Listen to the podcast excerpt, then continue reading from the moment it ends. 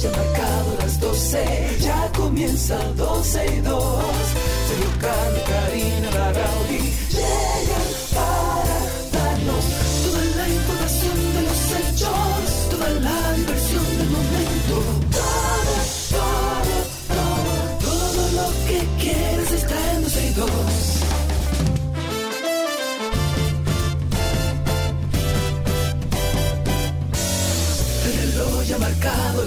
12, ya comienza 12 y 2. Sergio Carlos y Karina Larrauri llegan para darnos toda la información de los hechos, toda la diversión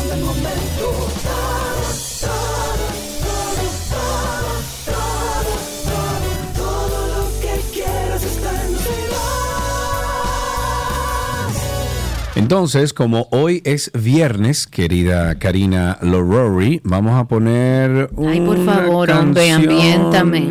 Déjame ver si esta se puede poner. Tú me dices si esta te cae bien y si te, se A puede ver, poner. A eh, ver. Déjame ver. ¡Wow!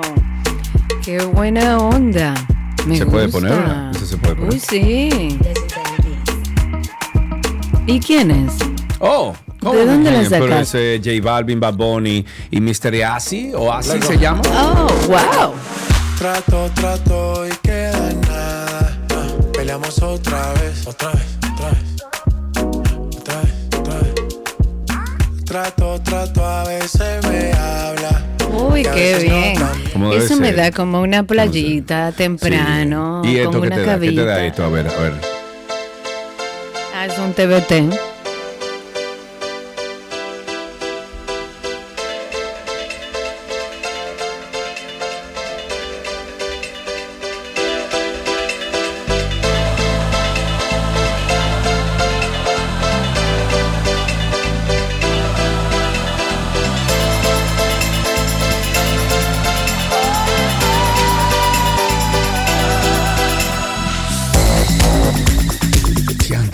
90. ¡Wow!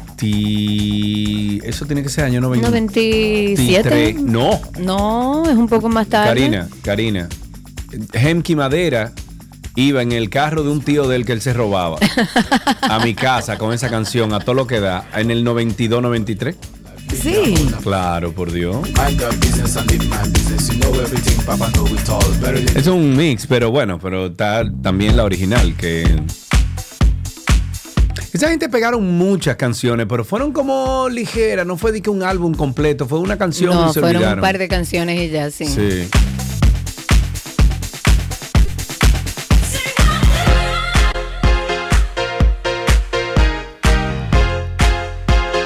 Bueno, eh, Karina, tú sabes que hay un chat que hemos creado Marino, tú y yo, donde ya está todo armado, solamente falta que tú digas eh, algunas cosas que te hemos preguntado para ver cuándo es que vamos a, a comenzar a hacer los encuentros con Karina y Sergio. eh, una vez al mes. Una vez al mes, es un Siempre happy hour. depende de mí, ¿no? Los- siempre lo- depende de siempre, mí. los Pero tú puedes hacerlo solo, tú tienes la capacidad para hacerlo completamente solo. no, ¿Por qué tú porque- dependes de mí? amigo? Porque hay una negociación de por medio que tú tienes que darle el visto bueno. Y entonces eh, serían los jueves, un jueves al mes. Estaríamos invitándole a un encuentro de los años 80 y 90 con Karina y Sergio y el DJ Master Marino. Que por cierto, ¿dónde está eso? ¿Tú te acuerdas de Chaos Mix? No, Que Chaos Mix. Tan, No. tan- no. No. Es que yo no sé dónde está eso, Chaos Mix, pero lo voy a buscar. Señores, buenas tardes, bienvenidos. Hoy es viernes primero de septiembre y como diría Gaby Reginato, ¡Hola septiembre! Sí, señor. Llegó septiembre, señores. Estamos ya finalizando este año 2023, que para mi gusto fue demasiado rápido. Fue demasiado rápido, ¿qué exactamente? ¿Qué pasó muy rápido este año? O sea, Sí. yo siento como que me tengo que apurar en este último No. trimestre del año. No, no, Y, no, no, y no, trabajar en cosas y hacer cosas para finalizar el año con no. algunos de aquellos propósitos hechos. Te equivocas, este año no pasó rápido, este año pasó bastante lento, sí.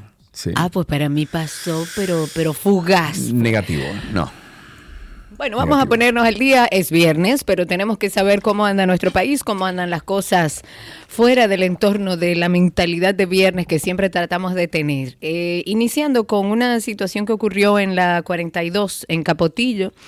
Se registró la noche de ayer un tiroteo y fue protagonizado por una supuesta banda de la zona. De acuerdo con el vocero de la policía, nuestro amigo Diego Pesqueira, este incidente en el cual de hecho una persona perdió la vida y otras resultaron heridas.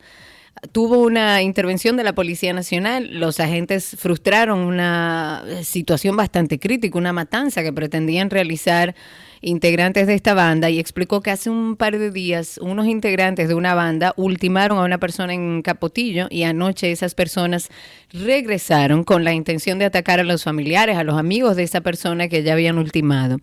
Pues de acuerdo con Diego Pesqueira, se originó un primer enfrentamiento y después de un segundo en donde el mismo grupo trató de atacar a varios miembros de la familia, pues bueno, lanzaron ahí disparos a sus viviendas, no mediaron palabras por razones que esta gente dice que desconoce. Luego de lo ocurrido, pues bueno, agentes del DICRIM peinaron toda la zona con armas largas, detuvieron a una persona y siguen en los procesos de investigación. Mm.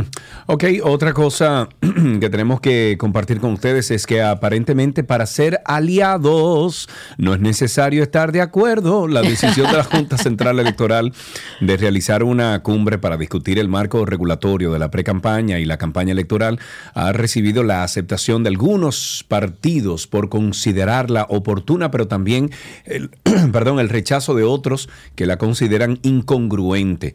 Durante las últimas semanas, tanto las organizaciones partidarias como el organismo comicial han entregado o han entrado en un tira y jala, como decimos nosotros, por el proselitismo a destiempo en el cual han tenido que intervenir el movimiento no partidista Participación Ciudadana y la Asociación de Industrias de la República Dominicana, pero será el próximo martes cuando los partidos y la Junta Central Electoral lleguen a un acuerdo sobre las actividades que están permitidas y las que no en el periodo de la pre-campaña política durante la cumbre, que es exclusiva para las organizaciones que tengan un precandidato presidencial. Ojo, es la primera vez que nosotros estamos haciendo eh, una campaña electoral en el país y por eso hay que definir una vez más eh, lo que es permitido y no es permitido. por eso la ley de partido no funciona en nada. O sea, por eso es que nosotros no avanzamos, porque si todos los años o cada vez que haya eh, o que exista o que comience una campaña electoral tenemos que igual pelear, igual decir qué es lo que sirve, igual decir qué es lo que no se puede hacer, no vamos a avanzar, porque para algo está una ley, para algo se hace una ley, para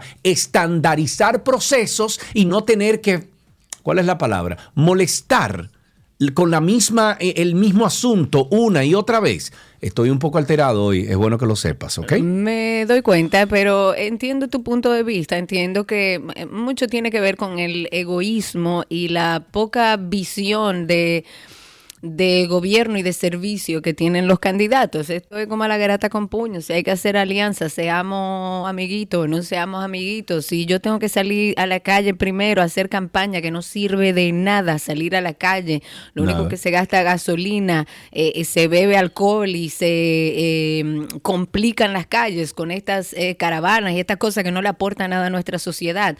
Pero no, los partidos políticos quieren tener la prioridad, quieren hacer seguir haciendo el mismo tipo de política que han hecho siempre. Por Dios, yo fuera el mismo presidente Luis Abinader y yo no salgo a ningún lado. Yo lo que hago es que trabajo, punto y se acabó. Porque no, ese es no, mi trabajo. tú sabes que a mí me gustaría, ojalá, señores, que el partido de gobierno, ojalá que no haga de que caravanas. O, que haga una ya están, nacional. Ya están anunciando, pero ya están anunciando de qué sirve eso, pero para ojalá qué sirve. ojalá y que haga una solamente, una. Pero yo le recomiendo al partido de gobierno que los mítines, que todo eso, lo haga en los plays, lo haga en los, en los plays de los pueblos, que lo haga, por ejemplo, si hay un polideportivo, que lo haga ahí dentro. Y sí, que le den comida a la gente, que le den agua, que le den refresco, pero que no hagan los, las benditas caravanas, que eso no aporta en nada. Eso lo que aporta es en, ensuciar las ciudades. No, no, ensuciar las ciudades. Perturba o, limita el libre tránsito que la ley, eh, que la constitución dominicana nos da a los dominicanos, lo perturba, lo limita, lo atrofia. Entonces, sus mítines políticos, háganlo en los polideportivos, en los plays, en lugares donde la gente pueda ir, entrar, sentarse o pararse o lo que sea, pero que no interrumpa el libre, el libre flujo de tráfico. Además, esas campañas simplemente son beventinas. O sea, yo nunca he entendido, nunca, jamás he entendido cuál es el aporte que hacen estas movilizaciones. Usted quiere hacer, usted entiende que eso sube los números. Usted quiere que vean a su líder. Bueno, eh, como dice Sergio, llévelo a un sitio que no agreda a otras personas y que no se convierta eso en una beventina y en un caos en nuestra ciudad. Tú sabes los plays, o sea, los estadios de, de, béisbol que hay en este país, que se en cada pueblo hay un, un, no un estadio, pero hay unos, unos plays, ¿cómo se dice? Es un terreno que es destinado para la pelota. Conchale, vayan ahí llenen eso, claro, y reúnanlo, y reúnanlo. La verdad es que yo quisiera creer que vamos a empezar a cambiar la política, que vamos a hablar de debates, que vamos a hablar de, proyectos de gobierno, que vamos a decir las cosas de verdad, ¿no? No hacer campaña ahora para vender una idea que después cuando lleguen al gobierno no van a hacer, sino como un proyecto de trabajo, de servicio. y dejar esas caravanas, esa bulla y ese alcohol, porque eso es lo único que se ve ahí, y repartición de dinero que no le aportan nada a nuestra sociedad. Seguimos con esta parte introductoria a nuestro programa. En el día de ayer, la Fuerza Nacional Progresista recurrió en reconsideración ante el Ministerio de Educación. Esto en contra de una circular donde se ordena a todos los directores regionales, distritales, eh, que trabajan en el área de educación, pues bueno, propiciar la inscripción de estudiantes en todas las escuelas públicas, aun si no tienen acta de nacimiento y aún sean extranjeros indocumentados ilegales. Y para hablar sobre este tema, recibimos vía telefónica al abogado Pelegrín Castillo. Él es vicepresidente de la Fuerza Nacional Progresista. Pelegrín, bienvenido. Gracias por recibir nuestra llamada. Bueno, muchas gracias. Muchas gracias, Karina, Sergio, eh, a todos los que estén en cabina, eh, por la oportunidad de explicar la posición nuestra, que no es nueva, es una posición que la hemos venido reiterando con los años pero que en esta ocasión, ante la magnitud de la crisis de Haití, eh, decidimos ya dar un paso mayor, que es el de intimar al ministro a que... Pelegrín, te vamos a pedir que te acerques a, una ventana, por favor, para no perder tu llamada. Sí, por favor, porque parece que estás en el celular. Eh, eh, comienza desde arriba, que, te perdimos como bien cerca del, inicio. déjame salir en, a un espacio donde yo pueda hacerlo al aire libre. ¿Tú quieres que te llamemos para atrás? No, no, ya, ya, estoy ah, al aire libre. Ah, perfecto. Ok, pues adelante entonces. Eh, ¿Cuál sería la razón específica, Pelegrín, por la cual ustedes consideran que la circular del Ministerio de Educación es injusta o inapropiada en su situación particular? Eh, el planteamiento, que es muy extenso, muy bien fundamentado, lo elaboró eh, mi hermano Juárez, eh, establece cosas muy claras. Eh, ningún eh, derecho está por encima del el derecho de la, aparte del derecho a la vida, el derecho a la identidad. Entonces, tú no puedes fabricar una identidad para inscribir a una persona en, en la escuela. Un director no puede hacer eso, porque eso es eh, participar en una violación flagrante a muchísimos textos eh, que están, están enumerados ahí con lujo de detalle en la exposición que se hizo. Eso por un lado. Pero por otro lado, por otro lado, hay un tema que bueno que la sociedad dominicana lo entienda, lo comprenda y se empodere. Eh, porque en esto está implicado un asunto demasiado importante. Miren, el, derecho internacional público, eh, por regla general, establece que los estados están obligados a lo que llaman el estándar de derechos eh, mínimos, derechos humanos mínimos. Ningún estado está obligado a garantizarle a los extranjeros eh, derechos humanos en igualdad de condiciones de los nacionales eh, salvo en el caso latinoamericano, la tendencia es a que los extranjeros que están en situación de legalidad sí tienen una tendencia a la asimilación. Pero el, eh, a nivel mundial, los estados están obligados a los derechos mínimos. Si tú tienes un tema como el que nosotros tenemos, una educación que eh, está eh, en crisis a pesar del 4%, fíjate que no han mejorado los indicadores, eh, y tú decides una política de apertura de las escuelas, que es lo que está implícito en todo esto, a los eh, migrantes que vienen de Haití.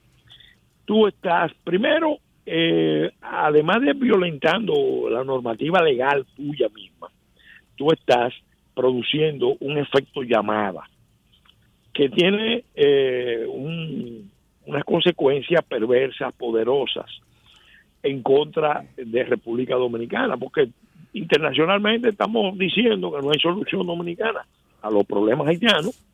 A los dominicanos se les pide que tienen que entregar su acta de nacimiento, eso es de rigor. Y entonces aquí, en atención a que están llegando muchos niños desde Haití, agravado ahora en esta coyuntura por el colapso del sistema educativo de Haití, entonces se adopta la línea de eh, puertas abiertas en las escuelas a la inscripción. Eso, eh, eh, aparte de, que es ilegal, ejerce un efecto llamada hacia República Dominicana y va a provocar en la educación, ya lo está provocando, un efecto igual o peor que el de la salud. Ahora mismo, un país que tiene apenas un 2.8% de su eh, Producto Interno Bruto, eh, perdón, del presupuesto nacional afectado a, al, a los gastos de salud, eh, está ahora mismo eh, sufragando probablemente el 15% de los gastos de la población haitiana que está llegando aquí a recibir atenciones y en el caso de la parturienta el 37%. 37%. ¿En detrimento de quién? Del dominicano más pobre.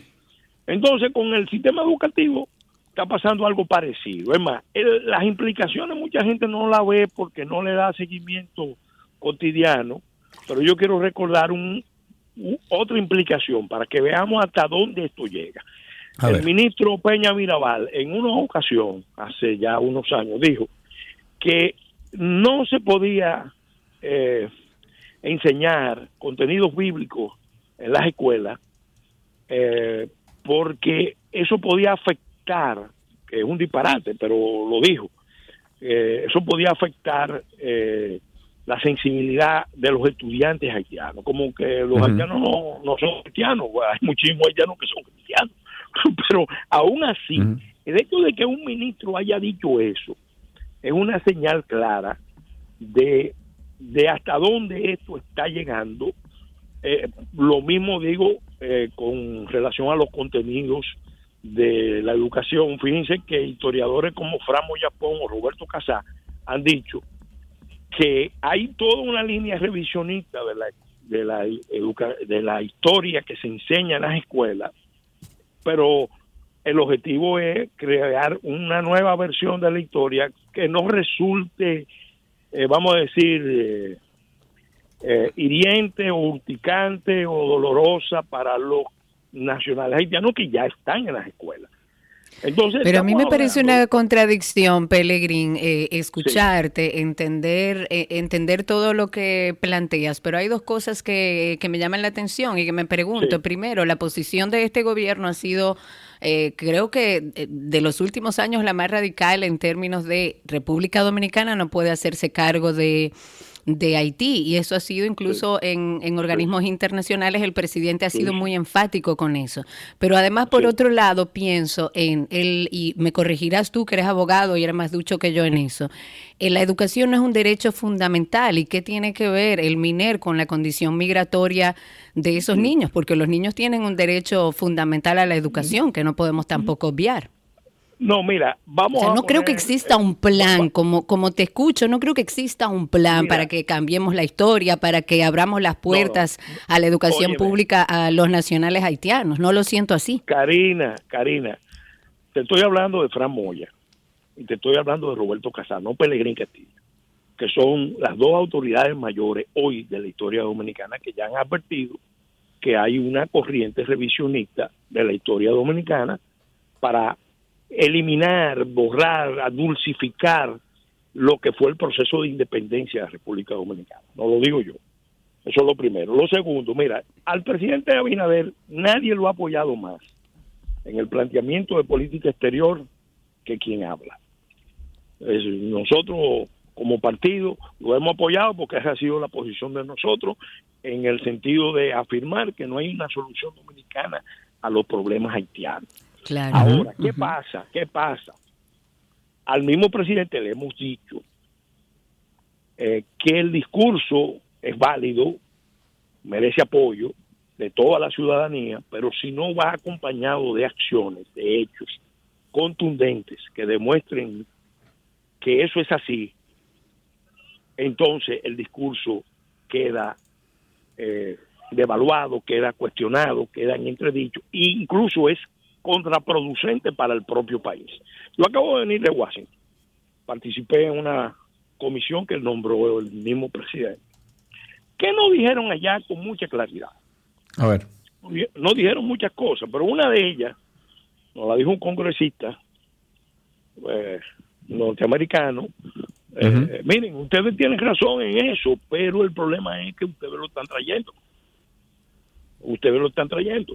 Entonces, cuando las políticas públicas ejercen un efecto llamada, en el caso de la salud, en el caso de la educación, en el caso del el mercado laboral, en el caso de la documentación, en el caso de hasta de la cultura, cuando esas políticas son friendly, tú estás mandando la señal contradictoria con tu discurso.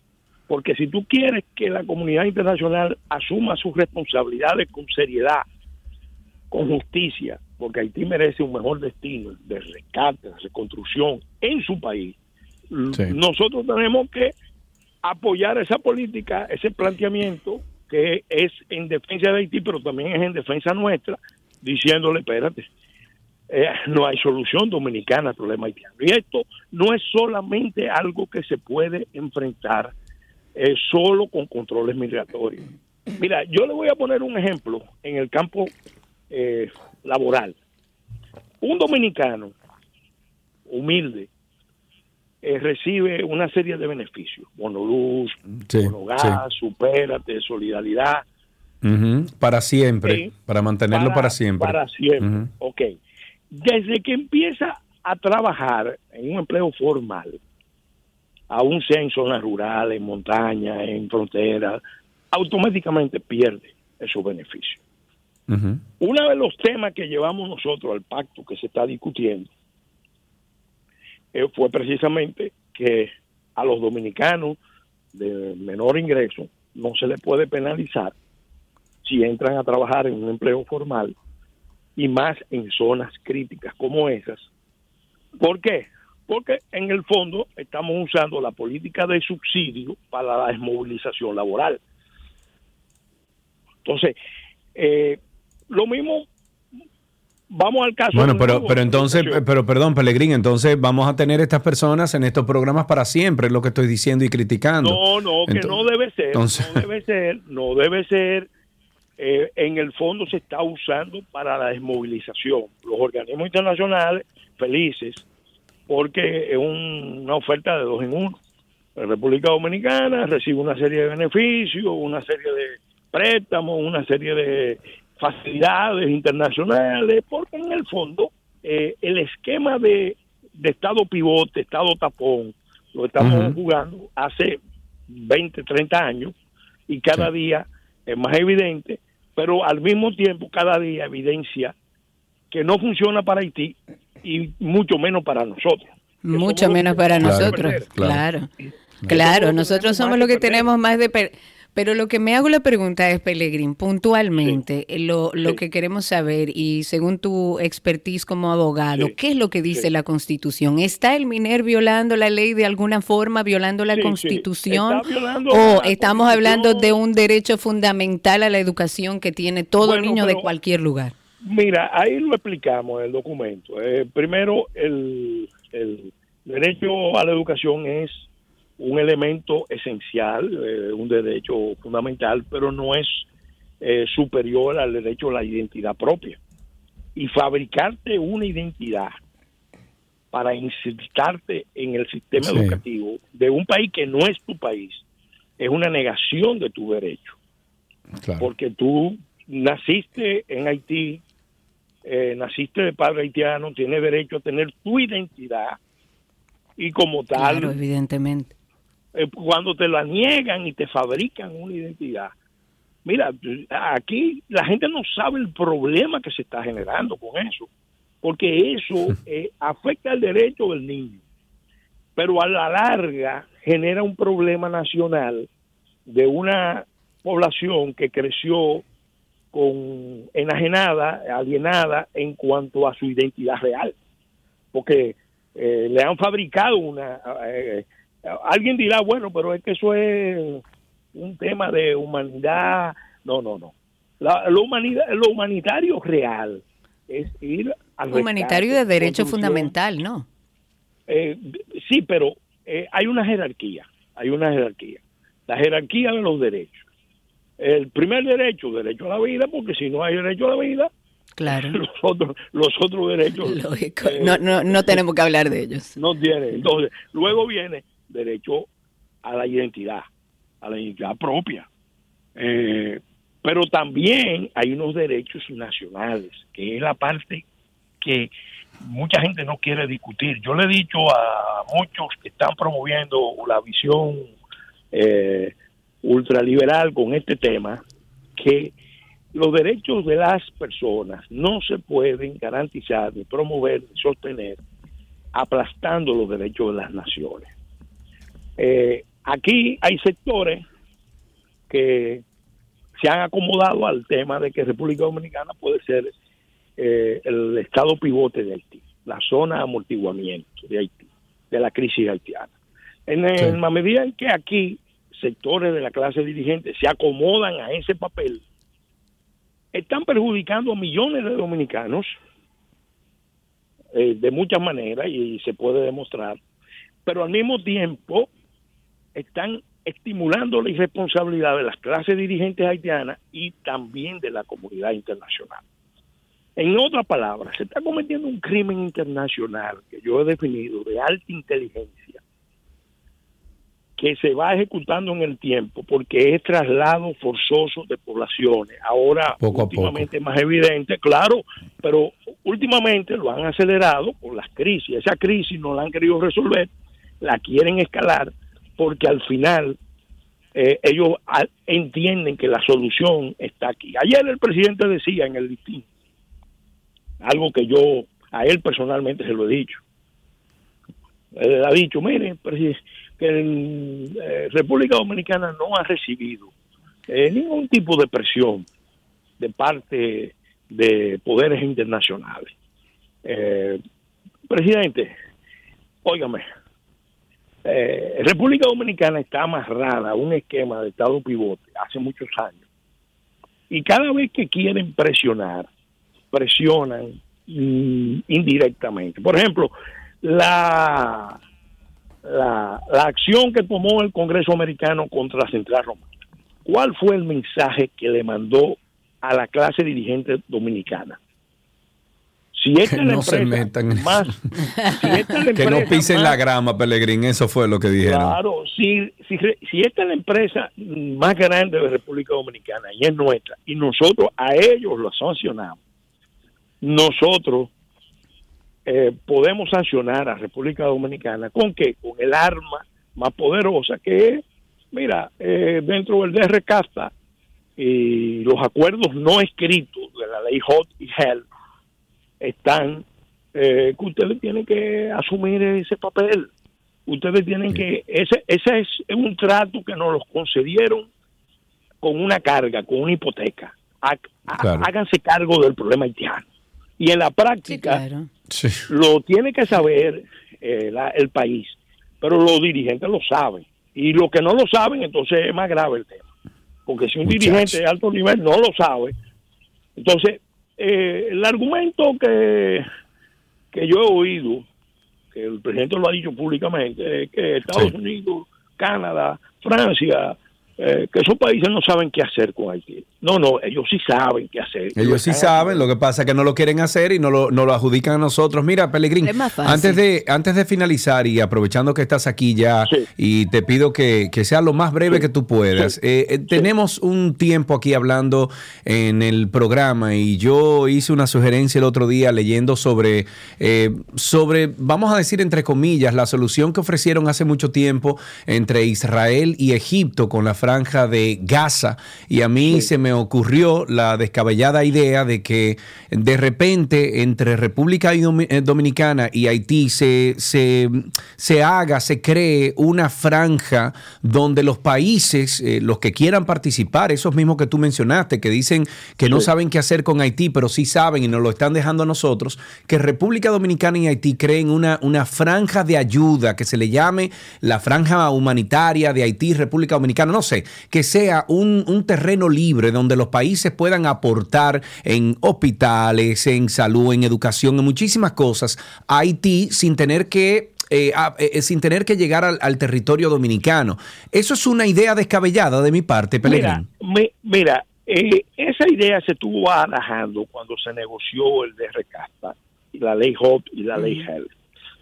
Eh, crear un tercer espacio eh, insular eh, para que el sector privado y los, las fuerzas internacionales invirtieran y ahí a ambos lados de la frontera se desarrollaran proyectos que contuvieran el, la crisis haitiana en esa zona. Personalmente yo entiendo que así como abogo por los derechos de República Dominicana, también abogo por los derechos que tiene Haití a Claro. salir adelante como nación.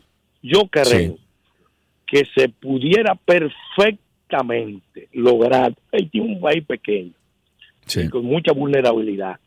Si hay compromiso de verdad, se puede lograr eh, un efecto de rescate, reconstrucción, primero pacificación, pero rescate. Sí, sí, pero ahí hay un problema muy grande de educación y cultura que no se va a resolver en los próximos 20 ni 30 No, años. no, Eso es una cuestión generacional que hay que esperar por lo menos sus 100, 120 años para que se corrija, Pelegrín.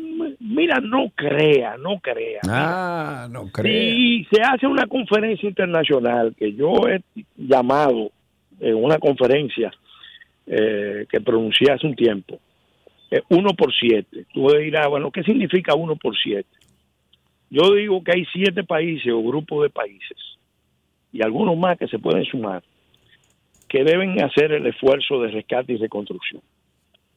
República Dominicana debe ser el rasero, debe ser la medida de la cooperación internacional. Ejemplo, si mañana nosotros decidimos, ok, en una conferencia, porque tiene que ser una conferencia Sí. eh, internacional, bueno, nosotros vamos, el presidente ofreció tres hospitales de República Dominicana para atender a las haitianas en territorio haitiano.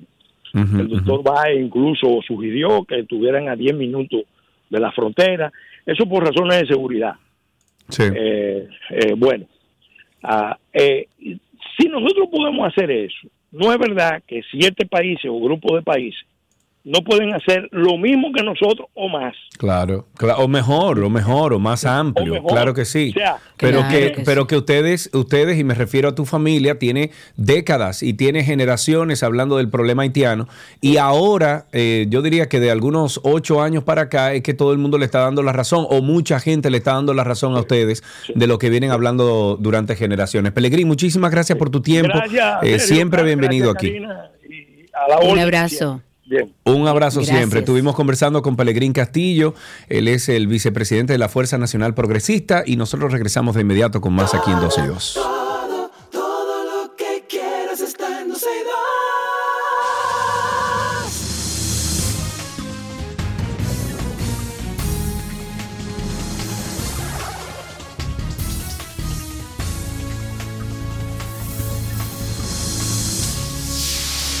Ya estamos en cine en 12 y 2 y cuando hablamos de cine, cuando... Ay, anoche vi una película lindísima, eh, Diantre, el nombre que ¿Cuál no me era? acuerdo. Oh, No me acuerdo. lindísima, pero no sabe el nombre. Qué feliz. Te lo voy a averiguar, pero está en Amazon Prime, la vi anoche y está muy chévere, muy chévere. Casi doy mi lloradita y todo, pero no, no lloré, yo soy un hombre, yo no lloro.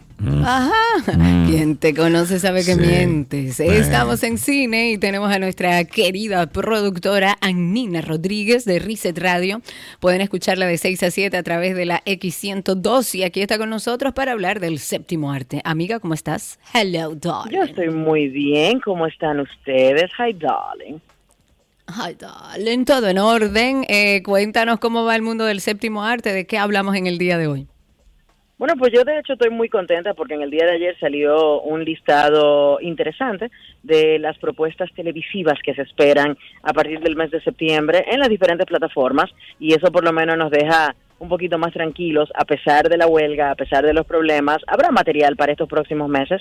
Y em, en el día de ayer justamente empezó una nueva serie en Netflix que está llamando muchísimo la atención. Está basada en un manga eh, llamado One Piece. Hicieron un live action. Y ustedes saben que los live action que ha hecho Netflix no necesariamente son del agrado de la mayoría de las personas porque han fallado miserablemente en un par de ocasiones, específicamente con ejemplos como Death Note, que fue un, ha sido un manga sumamente popular, que tenía una mística eh, muy interesante. Sin embargo, cuando hacen el live action americanizado para Netflix, la serie se desplomó de manera terrible, catastrófica prácticamente. Y de igual manera le pasó a la serie eh, Cowboy Bebop, que también salió cerca del 2006 el, el, el anime, eh, el manga. Sin embargo, el live action eh, pues lamentablemente le fue sumamente mal. Pero eh, películas como Death Note, ya la película hecha en Asia, hecha en Japón, fue muy bien recibida y le fue muy bien. En este caso, One Piece es una serie que tiene muchos años. Estamos hablando de que los episodios del anime tienen, son más de mil episodios. O sea, tú te imaginas una serie que tenga más de mil episodios. Mi Dios, Es como no ver- me canso. Exactamente. Entonces, ellos decidieron hacer un live action, buscaron un actor mexicano llamado Iñaki Godoy, a quien le están dando muy buenos reviews. La verdad que la crítica eh, ha dicho que la serie se disfruta bastante y que los fans la están disfrutando porque tiene mucho fan service. ¿Tú sabes lo que es el fan service, Cari? El fan service No. es cuando tú eres fan de algo, por ejemplo, vamos a suponer que tú eres fan de los cómics de Archie, que fueron muy populares en los años 70 y en los años 80 y todavía lo son. Hicieron una serie llamada Riverdale, entonces el fan service es tratar de mostrar en la pantalla chica esos momentos icónicos, esos momentos que fueron muy impresionantes para los fans y cuando te lo presentan en la pantalla, bueno, pues entonces el público lo disfruta y lo aplauden. Es lo que ha pasado con One Piece y aparentemente a la serie le va a ir mejor que la suerte que han corrido otras historias de manga que han llevado a live action, específicamente en Netflix. Esta serie fue avalada por el creador del, del, del manga, de la serie original, y eh, a los fans les está gustando y también a la crítica, o sea que si a ustedes les gusta este tipo de, de producto, pues sepan que ya está disponible con ocho episodios en primera instancia. Imagínate tú, una serie de mil y pico de, de muñequitos que han hecho anime, wow, con Dios apenas mío. ocho episodios. Eso, eso es mucho dibujar, Nina. Bueno, sí. y bastante. Pero tú sabes que es una de las series de culto más eh, grande que he visto. O sea, los fans de One Piece siguen la serie eh, religiosamente. He visto muchas personas aquí en República Dominicana con em, accesorios de la serie, con tatuajes de la serie, porque es una serie eh, de unos piratas que andan buscando una tierra prometida y unos tesoros y una isla. Y entonces eh, tú te puedes imaginar que es simplemente una aventura eh, que para quienes no la conocen se van a encontrar algo interesante de explorar dentro del mundo de, de la ciencia ficción. Eh, pero bueno, aparte de One Piece, quise traerles algunas recomendaciones de adaptaciones de cómics que sí se han hecho bien, como por ejemplo, si mil, 1070 capítulos tiene la serie específicamente.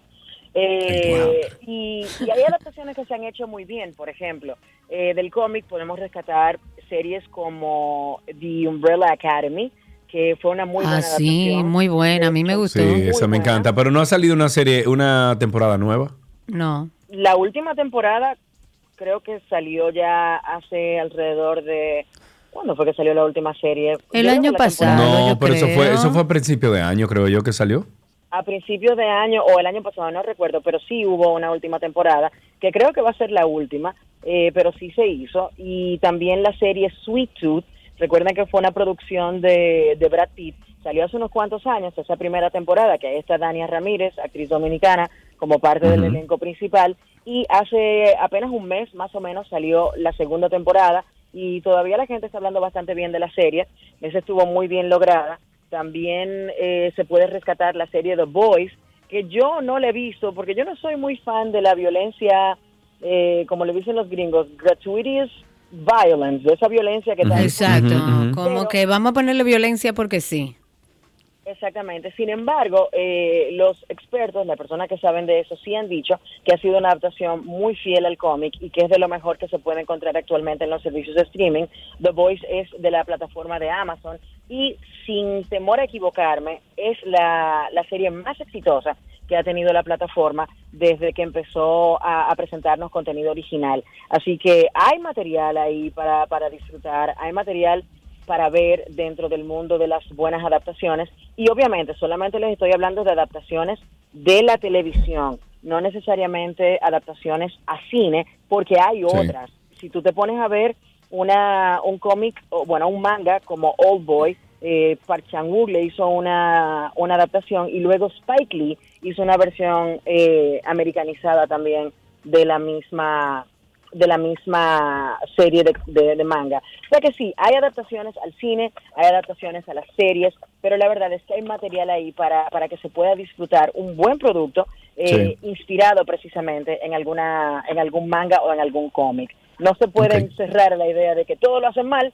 pero en esta ocasión han hecho un buen trabajo los amigos de Netflix con One Piece aparentemente. Ya cuando la vea les dejaré saber mi parecer, pero se está disfrutando. Ok, muy bien. ¿Con qué finalizamos entonces? Yo creo que ya Bueno, finalizó ya. que- pero, pero, pero, una nota, una nota para aquellas personas que estaban esperando eh, la película Sound of Freedom, ya está en los cines locales. Ay, te iba a Ay, preguntar, sí, pero ay, estaba sí. buscándola a ver si podía verlo digitalmente, pero, Pero no aparece en ningún controversia, controversia. Ahí salieron unas, unas declaraciones de uno de los tigres que investigaron que esto, que lo otro. Se menciona dominicano. Hay, se menciona dominicana, se dice que el, el- el personaje en el cual fue inspirado el guion para hacer la película, que él anda también de promoción, creo que, que estaba Sí. aquí en el país también. Estaba aquí, Eh, exacto. Exacto, dicen que él vino a República Dominicana y, y los comentarios que han salido es básicamente que este señor es un, digamos que un investigador privado, eh, como una especie de vigilante, como un, digamos que un buscador de, eh, de casos específicos que trabaja de manera independiente porque él trabajaba anteriormente en el FBI y, él vino a República Dominicana, eh, hizo eh, toda una investigación y mucha parafernalia y mucho movimiento de contratar personas para, para poder grabar todo esto. Es como, como un bounty hunter, pero eh, desde el lado de la investigación, no necesariamente buscando cazar recompensas, si, si entienden más o menos lo que trato de explicar.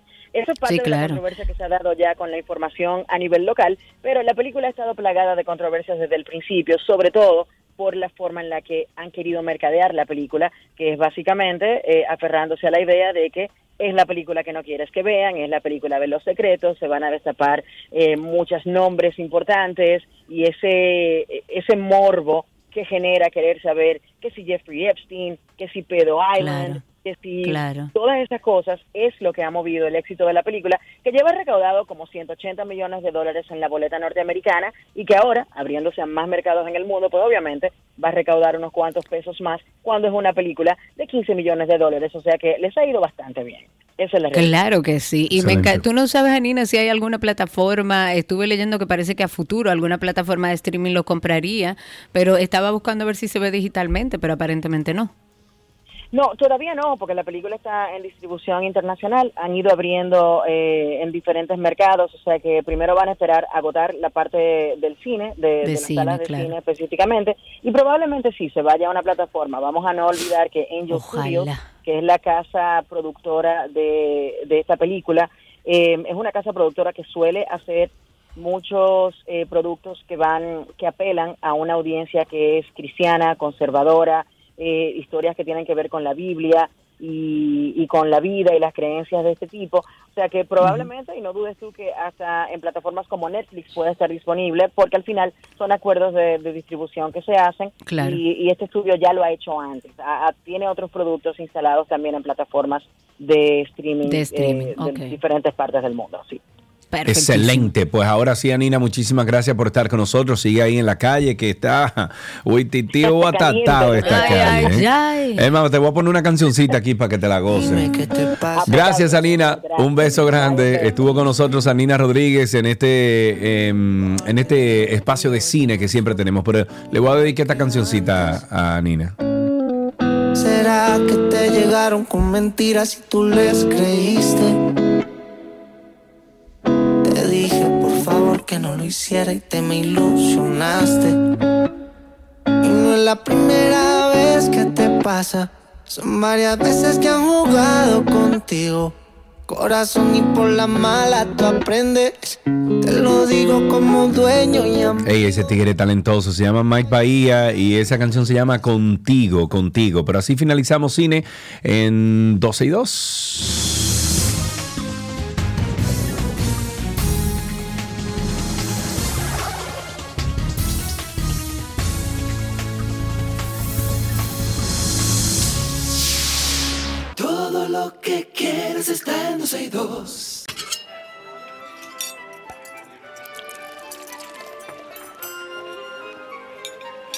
Finalizamos esta semana de recetas con papa junto a nuestro queridísimo y siempre atento y siempre manda su receta Nicolás Frigerio. Nicolás, nos hemos dado viva- eh, vida tú y yo en estos últimos días. Eh, cuéntame qué tenemos para el día de hoy con estas recetas de papa. E- Estos últimos días como que he sentido paz. No, no- no siento, no siento persecución. No, no, no, no, no. Tranqui, cuéntame, ¿qué tenemos? El lunes me manda a matar, Karina. Para que sepa. Eh, bueno, hoy lo que, vamos, lo, que, lo que vamos a preparar es, son unas bolitas de papa que podrían ser una especie de croqueta, por decirlo de alguna manera. Las vamos a preparar bien, bien sencillas, pero tiene una variedad increíble de posibilidades, infinitas, pudiera decir. O sea que aquí hay que jugar un poquito con la creatividad y con lo que tengamos a mano en casa. Claro. Lo que vamos a necesitar es papa, obviamente. Eh, en este caso vamos a utilizar bacon, cebolla, ajo, puerro fino y vamos a utilizar algún queso que se funda. En este caso eh, a mí me gusta mucho el queso suizo o emmental porque tiene ese saborcito eh, bien característico que le va a ir súper bien. Pero pueden utilizar cualquier otro tipo de queso. Pueden agregar mezclas de queso también y, y va a quedar súper bien. Para el procedimiento, muy fácil. Lo que vamos a hacer es, vamos a tomar la papa y tenemos dos opciones. Lo que necesitamos es hacer un puré, pero que no quede demasiado líquido, por lo tanto, o sea, que no, que no quede tan suave. Por lo tanto, tenemos que hacer la papa o horneada o la tenemos que hervir, pero entera, con cáscara. Ahí lo que prefiera cada uno, eh, hervida va a durar menos tiempo que horneándola, pero cualquiera de los dos procedimientos eh, van a estar perfectos. La cuestión de esto es que cuando estén listas, pues pelarlas y puede ser con ayuda de un tenedor o un, o un pizapapa, lo que tengan a mano, vamos a hacer un puré. No tiene que quedar perfectamente liso, puede quedar un poquito rústico ahí con trocitos de papa, o sea que no se preocupen por, por dejarlo eh, con una textura increíble. Por otro lado, lo que vamos a hacer es, vamos a picar la cebolla, el ajo y el bacon. Y esto lo vamos a ir salteando hasta que quede bien, bien, bien doradito. Cosa que el bacon quede casi que crujiente o hasta crujiente puede quedar y la cebolla quede bien doradita, casi caramelizada.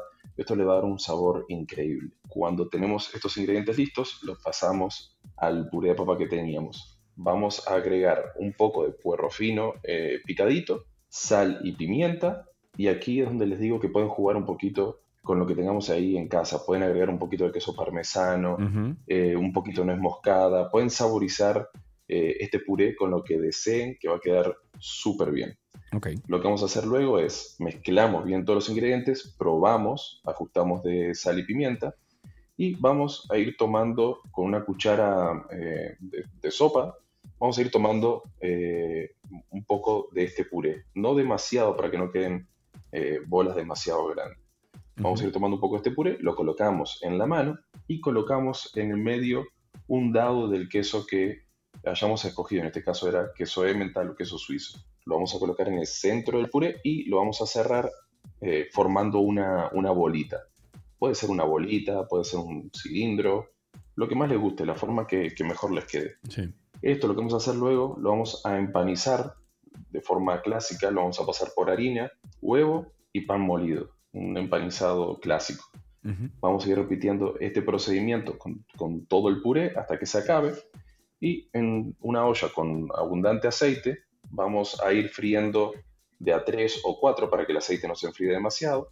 Retiramos del aceite, vamos colocando en papel absorbente y esto lo que hacemos luego es que lo colocamos en una fuentecita o en una bandeja, lo colocamos en la mesa y listo. ¡Voilá! Muy bien, suena excelentemente bien y suena delicioso. Como te he preguntado en estos días, ¿con qué lo acompañamos? Bueno, esto es, esto sí que es más una preparación como para una picaderita o perfectamente puede ser como una entradita con una ensalada. La verdad es como un complemento también. Por ejemplo, en Uruguay es muy común comer croquetones de papa, o sea, esto mismo, pero un poquito más grande, como guarnición de cualquier carne. Y la verdad que va muy bien, aunque es un poco raro, queda súper bien. O sea, que anímense ahí también a combinarlo con, con alguna eh, proteína.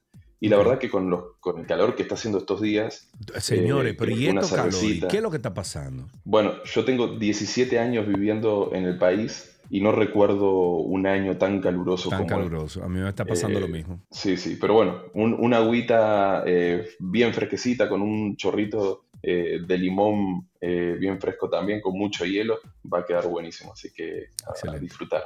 Excelente. Bueno, pues muchísimas gracias entonces, Nico. Qué delicia haber compartido en paz y tranquilidad, sin conflicto, este segmento de la receta.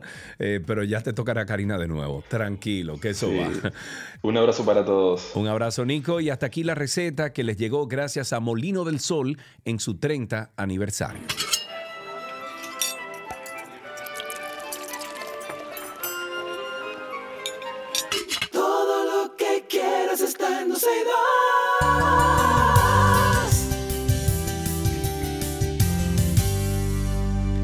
Estamos en una conversación interesante. Recibimos en cabina a Annie Mireili. Ella es representante de Cuadernos Eco y junto a ella vamos a conversar hoy, a conocer además informaciones interesantes que nos trae la marca. Annie, bienvenida. Gracias por estar aquí. Gracias a ti, Karina Bella. ¿Cómo estás? Muy bien, por suerte, feliz de recibirte como cada año aquí. Háblanos un poco de cuáles son algunos de los temas de las series que destacan en la colección de cuadernos Eco este año. Así es, Karina, pues eh, te digo que este año estamos estrenando todos los diseños de las portadas de Cuaderno Eco son nuevos, ¿ok? O sea que todas las imágenes, eh, la línea gráfica, ¿verdad? Todo eso es nuevecito de este año. Y entre las portadas más fuertes, vamos a decir así, lo que los niños más les gusta y demás, pues están eh, entre ellos los clásicos de Disney con las princesas, con Frozen, con las, las hadas, Toy Story y el mundo mágico completo de Disney.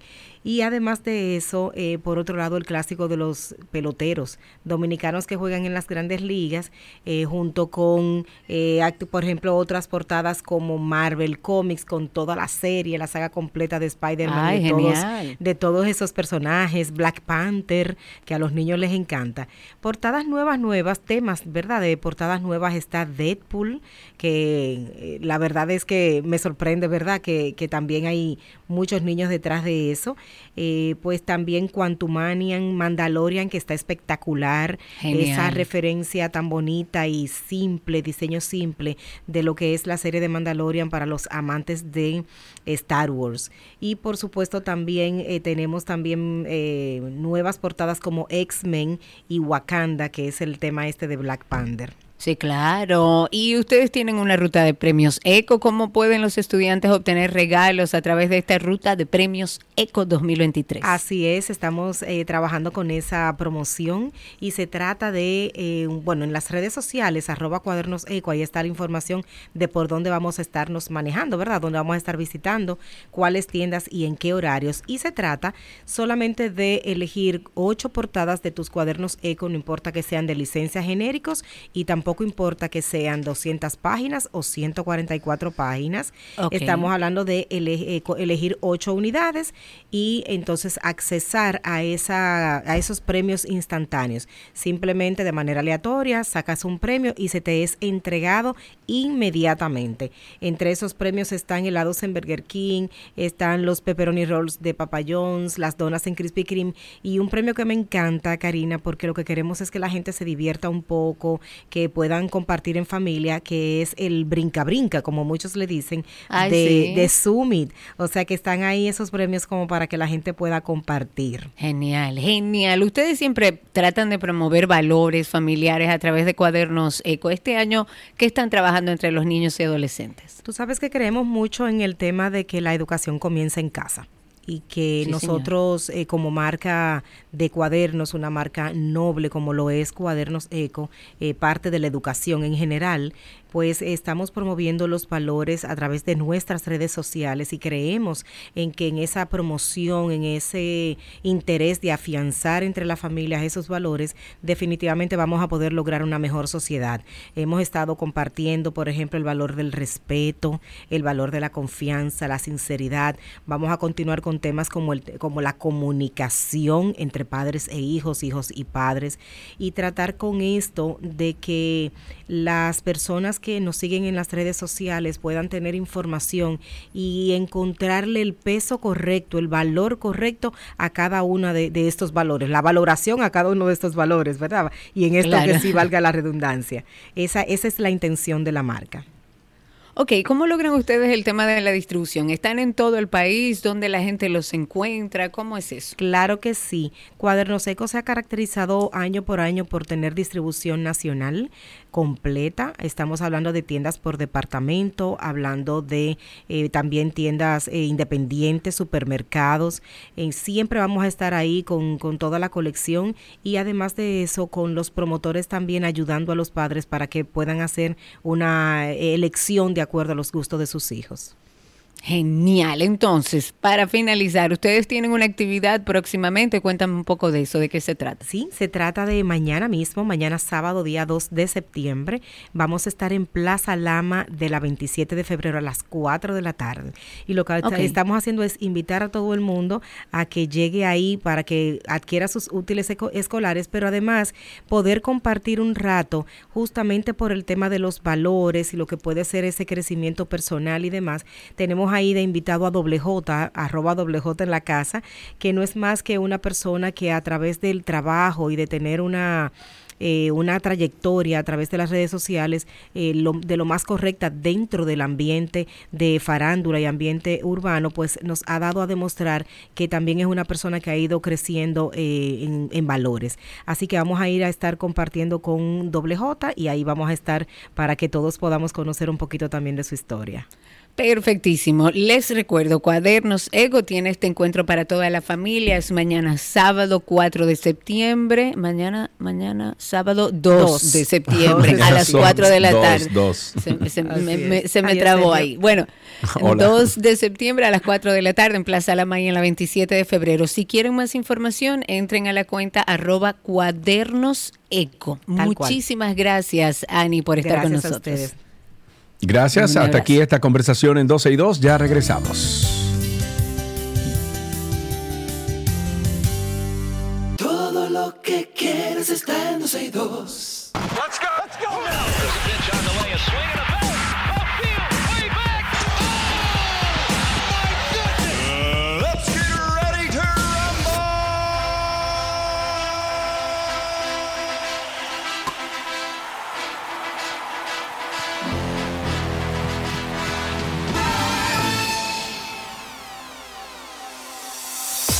Arrancamos con noticias del mundo deportivo. Vámonos con básquetbol. La selección de Puerto Rico se impuso a República Dominicana con una pizarra de 102.97 en el inicio de las actividades del Grupo 1 de la Copa Mundial de Baloncesto que se celebra en Filipinas, en Japón e Indonesia.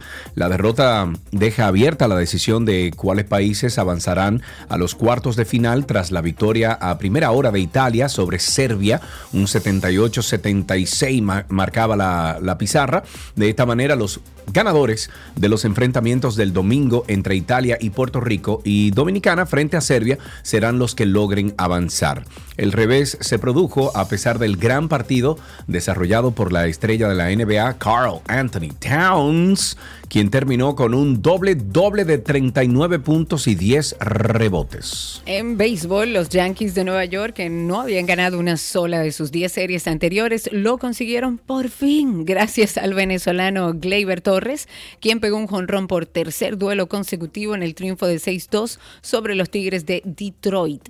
DJ LeMahieu, que entiendo si se pronuncia, y Giancarlo Stanton aportaron también sendos vuelas cercas por Nueva York que ha ganado los primeros tres duelos de la serie de cuatro. Los Yankees no habían ganado una serie desde que barrieron tres juegos ante Kansas City eh, del 21 al 23 de julio. Ok, nos vamos con Fórmula 1. El británico Lewis Hamilton ha renovado su contrato con el equipo Mercedes hasta el 2025, por lo que continuará con la escudería. Yo eh, veía eso como raro, como eh, peligroso, ¿no? Eh, el, el, que se quedara con la escudería, pero sí se mantiene. Hamilton, cuyo contrato vencía al término de esta temporada, correrá para Mercedes intentando superar el récord de siete mundiales que posee Michael Schumacher. Con Mercedes, Hamilton ha logrado 82 triunfos y 78 poles position eh, en los 11 años que ha estado en la escudería. Con este contrato, el británico se asegura continuar en el gran circo hasta por lo menos su 40 cumpleaños. Hamilton marcha en cuarta posición del campeonato de pilotos 2023 con 156 puntos a 8 de Fernando Alonso, tercero, y muy lejos del 339 que ha logrado Max Verstappen con 25 añitos solamente, dominador absoluto de la categoría. Esta temporada el británico ha logrado un, una pole y dos podiums. En voleibol, el conjunto de Estados Unidos mantuvo anoche su invicto 3-0 en el torneo continental Norseca, venciendo a la República Dominicana en un choque correspondiente al Grupo B y así aseguran su pase a la ronda semifinal. Hoy viernes, las caribeñas, o sea, o sea nuestras reinas, se enfrentan a México a las 5 de la tarde en los cuartos de final para buscar su pase a las semifinales de este viernes. El ataque de las ganadoras fue guiado por Thompson con 15 puntos, mientras que por la República Dominicana, John Caira Peña fue la mejor con 12 puntos, al igual que Brajelin Martínez. En fútbol, el presidente del Paris Saint-Germain, Nasser Al-Khelaifi, dijo en el día de ayer que el club tiene muy buenas conversaciones con su jugador Kylian Mbappé, con el que haya mantenido recientemente importantes diferencias sobre su futuro en el marco del sorteo de la fase de grupos de la Liga de Campeones, al Kaleaifi, al Kelaifi, así fue eh, que respondió a las preguntas sobre Mbappé, que estuvo apartado del equipo recientemente por su negativa a renovar y el temor del club a que quiera abandonar la entidad por la Carta de Libertad al término de su contrato en junio del 2024. Por ello, el club desea su renovación y el futbolista por el momento prefiere esperar. El presidente del Paris Saint-Germain, que mm, dijo que Mbappé es un jugador magnífico como persona y como profesional. Con esto despedimos estas noticias del mundo deportivo aquí en 12 y 2.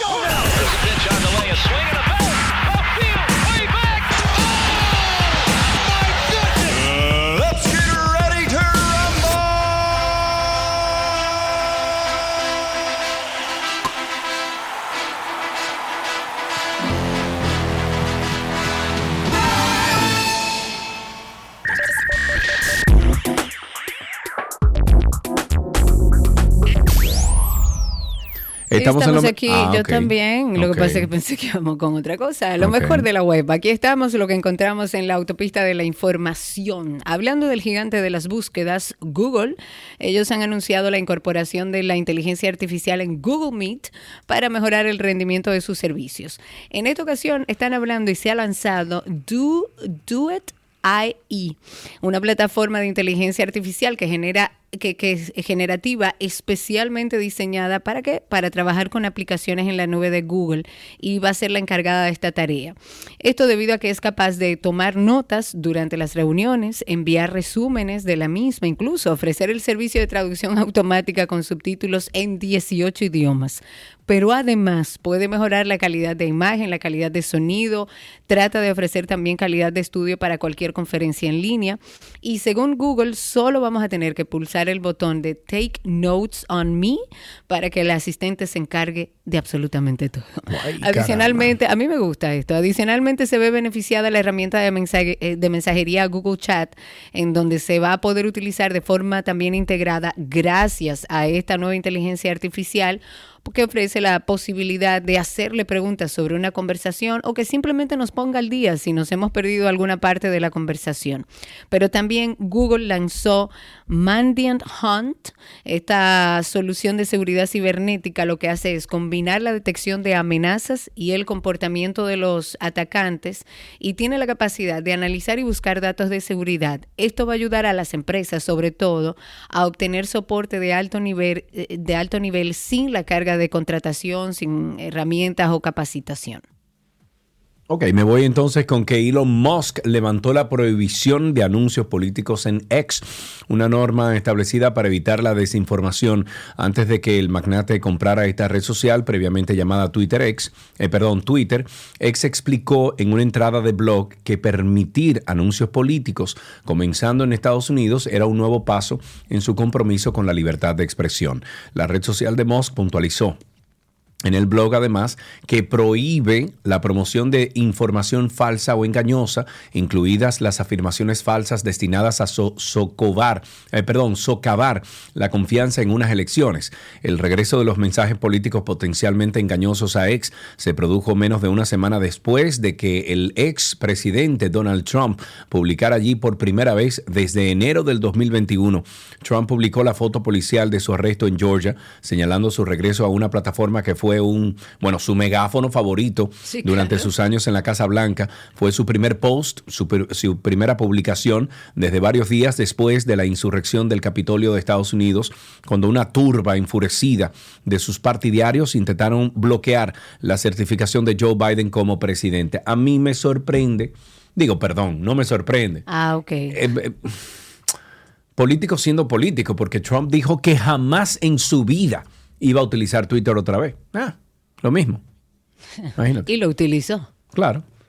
Bueno, recuerden antes de finalizar que tenemos nuestro podcast de Karina y Sergio After Dark. Por ahí hay más de 90 capítulos hablando sobre salud mental, sobre bienestar. La idea que tenemos desde el inicio de este proyecto es que sirva como punto de partida para que usted o algún familiar que esté viviendo una situación en particular pueda identificarla y tenga herramientas. Cuando nos sentamos a plantearnos qué queremos ser en esta vida, si un trabajador por cuenta propia, freelancer, al inicio yo sé que es muy difícil, muy difícil. La realidad es que todos hemos pasado, o la gran mayoría de nosotros, por trabajos tradicionales de 8 a 5 que no necesariamente ni nos está llenando económicamente ni nos está llenando personalmente. Si uno no tiene la mentalidad correcta, porque esto va más allá del dinero. Si uno no tiene la mentalidad correcta, es muy difícil crecer y no es solo la parte de la ejecución, también es la estrategia que tiene que conectar, porque no es solo hacer algo bonito, tiene que ser algo que funcione, el concepto del bien, el propósito que se quiere alcanzar, entre otro montón de cosas. ¿Cómo podemos nosotros de manera inteligente decidir por un trabajo de manera independiente que nos dé el sustento que necesitamos y que regularmente nos daba un trabajo tradicional de 8 a 5? Karina y Sergio. After Dark. Karina y Sergio After Dark en todas las plataformas de podcast nos buscan como Karina Larrauri Podcast o Sergio Carlo Podcast o sencillamente usted entra a Google y usted pone ahí Karina y Sergio After Dark y voilà, ahí está. Hasta aquí lo mejor de la web en 12 y 2.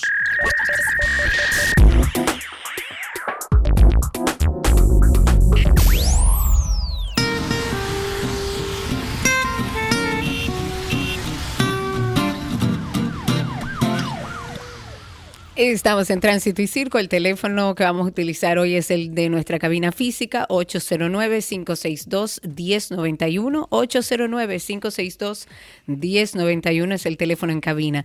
Eh, cuéntenos cómo está la calle, cómo está el tránsito, cómo anda el circo. Mientras tanto, les voy a actualizar sobre el tema que le hablaba al inicio del programa de lo que sucedió en en Capotillo. Eh, por este tiroteo registrado en Capotillo, 10 personas están detenidas bajo investigación, unas 15 están bajo la protección de la policía.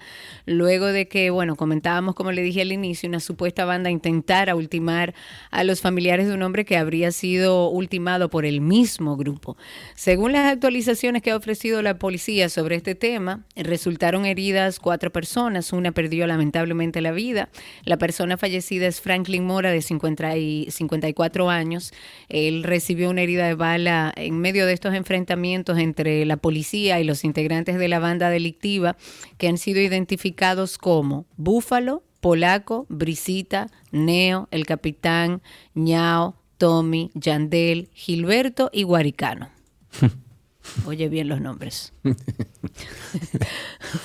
Eso me estaba fijando. 809-562-1091. 809-562-1091. Antonio Maite, presidente del partido Primero la Gente, dijo en el día de ayer que es difícil que alguien gane las elecciones en primera vuelta y que para hacerlo hay que contar con el respaldo de su organización política. Marte encabezó la primera reunión de su comisión política luego de ser reconocido por la Junta Central Electoral, donde se discutió las posibilidades de alianza con otras organizaciones políticas. En la reunión también se trató el tema de las candidaturas municipales y congresuales que participarán por el partido en las próximas elecciones. 809-562-1091, 809-562-1091 es el teléfono en nuestra cabina. Cuéntenos cómo está la calle, el tránsito y el circo.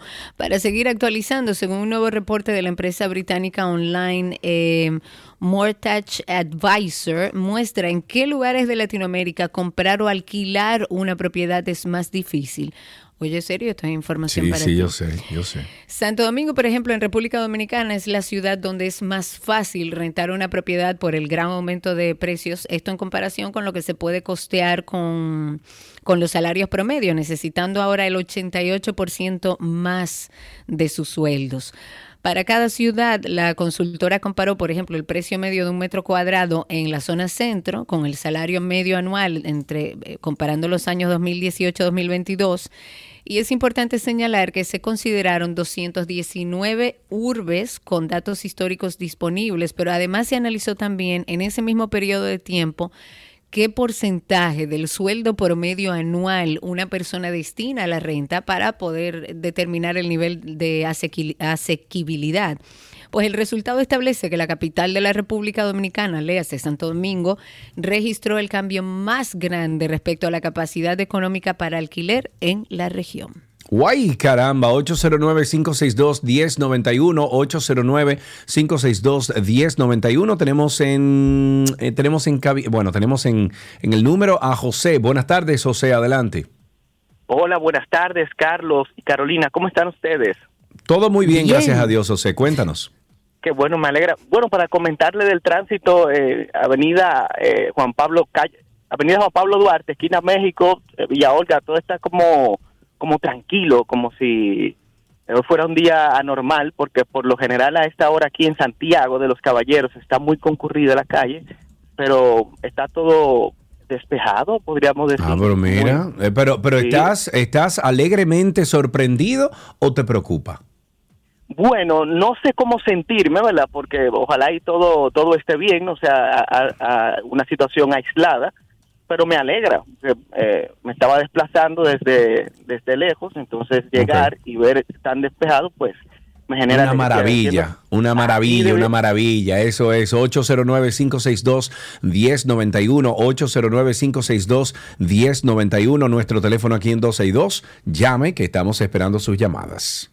Cuéntenos cómo está la calle El Tránsito. Ahí tenemos otra llamada. Según nos dice nuestra productora, está José en la línea. Parece que es otro. Eh, José. otro José. Bueno, será sí. entonces José José. Qué bien. José, buenas tardes, ¿cómo estás? Todo bien, José Carlos. Muy bien, muy bien. Y, y Calorina también está ahí en, al aire. mundo, Cuéntanos. Aquí están todos trabajando. Sí. Mira, que se ha reportado ya en varias ocasiones en la Lincoln con, con Contreras, no con Ujú. Corregidron. Antes ya la Corregidron, ahí hay una que fácilmente cae cualquier carro o cualquier persona cruzado la calle y no hay forma de que arreglen eso. Eh, ¿Eso es en la Correa y Sidrón con qué? En la Lincoln, hacia eh, dirección norte-sur, hacia eh, la Corregidron, donde estaba antes el Pollo Victorina ahí. Ah, excelente, excelente. para de guagua, no hay forma. Hay una alcantarilla ahí que, que la tapa está eh, como inclinada hacia arriba y hay, un hoyo ahí. Ah, excelente, muchísimas gracias, José. Te me parece un amigo mío que conozco de aquí, de, de Punta Cana. Eh, tenemos ahí a Fernando en la línea. Buenas tardes. Hola, Fernando. Fernando, Buenas, Hola. buenas, Sergio, buenas, Karina. adelante, Adelante. mi querido, estás al aire. Primero que nada, felicidades por su maravilloso programa. Gracias. Segundo, estoy llamando por primera vez para una denuncia. Ah, pero muy bien. ¿Dónde es la denuncia? Los frailes. hay ¿Y qué pasó ahí? Cuéntanos. nivel en dirección este-oeste, eh, oeste-este, no tiene señalización de no entre y es de una vía. Y a cada Ok. rato Ay, te perdimos. No, eh, Fernando, cortando. Fernando, se está cortando y no sabemos exactamente cuál es el mensaje. Dime de nuevo. El mensaje es que pongan una señalización en el paso a desnivel, más para el puente Juan Carlos, para entrar a la marginal que conecta a los frailes en las Américas. No tiene señal y los vehículos Ya. entran en vía contraria y chocan a cada rato.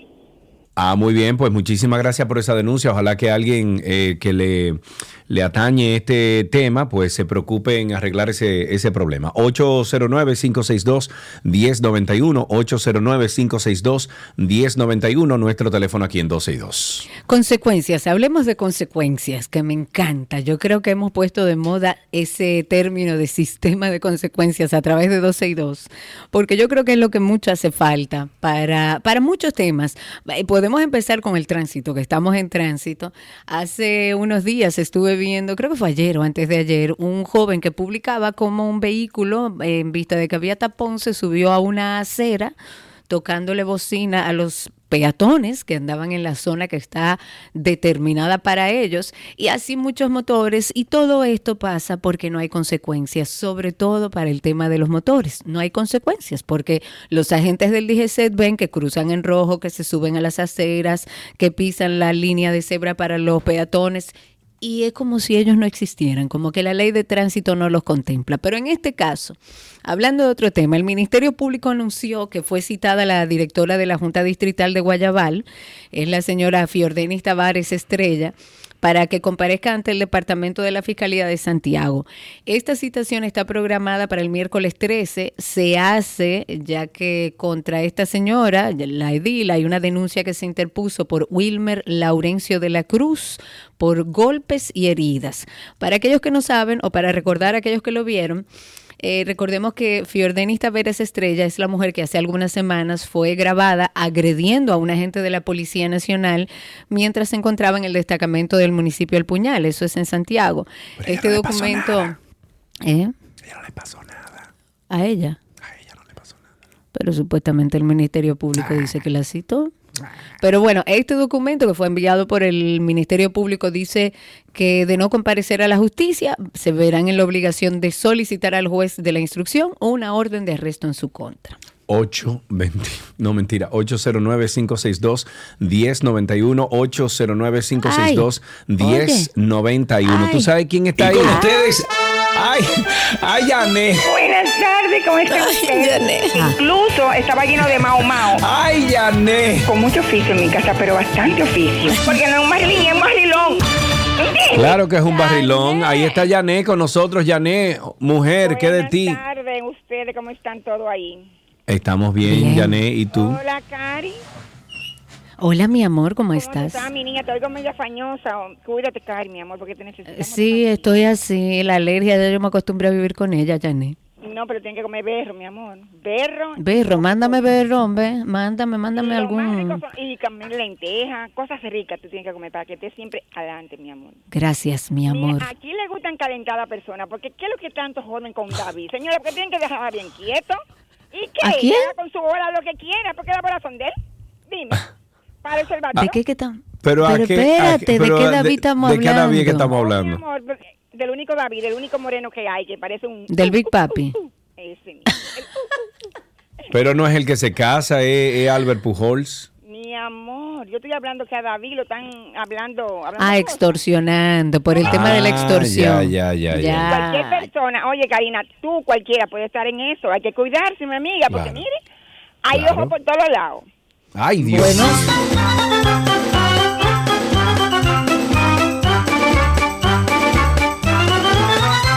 ...809-562-1091... ...809-562-1091... ...y 809-210-91... ...ahí está Gabriel, buenas tardes... ...Gabriel, adelante...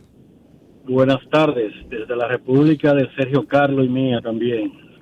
de Punta Cana, cuéntanos. Sí, señor. No, Santiago, ¿Qué di- qué- Santiago, ¿qué Ah? Santiago, no, no, no, entonces tiene que decir... Ah, porque tú cambiaste, ahora tú no eres de Santiago, serio, tú eres de Punta Per- Cana. Perdón, Wow. señores. Yo vivo en Punta Cana, pero yo soy siempre y para siempre nacido en Santiago. Ah, más te Déjese de conviene. eso. Señores, eh, yo estoy de acuerdo con Karina con el tema de los motoristas. Es que si no, aquí no se hace una ley para que ellos tengan las mismas consecuencias que lo que nosotros que manejamos otro tipo de vehículos de motor, no va a pasar nada, porque que ellos, si te chocan, tú eres que pagas. Si, No, a ellos le han dado carta verde. Usted hace lo que le da la gana. Siempre va a ser el otro el culpable. Y los agentes de AME no se metan con los motoristas. Ya lo sabes. Seguimos en Tránsito y Circo. Ustedes sigan llamando al 809-562-1091.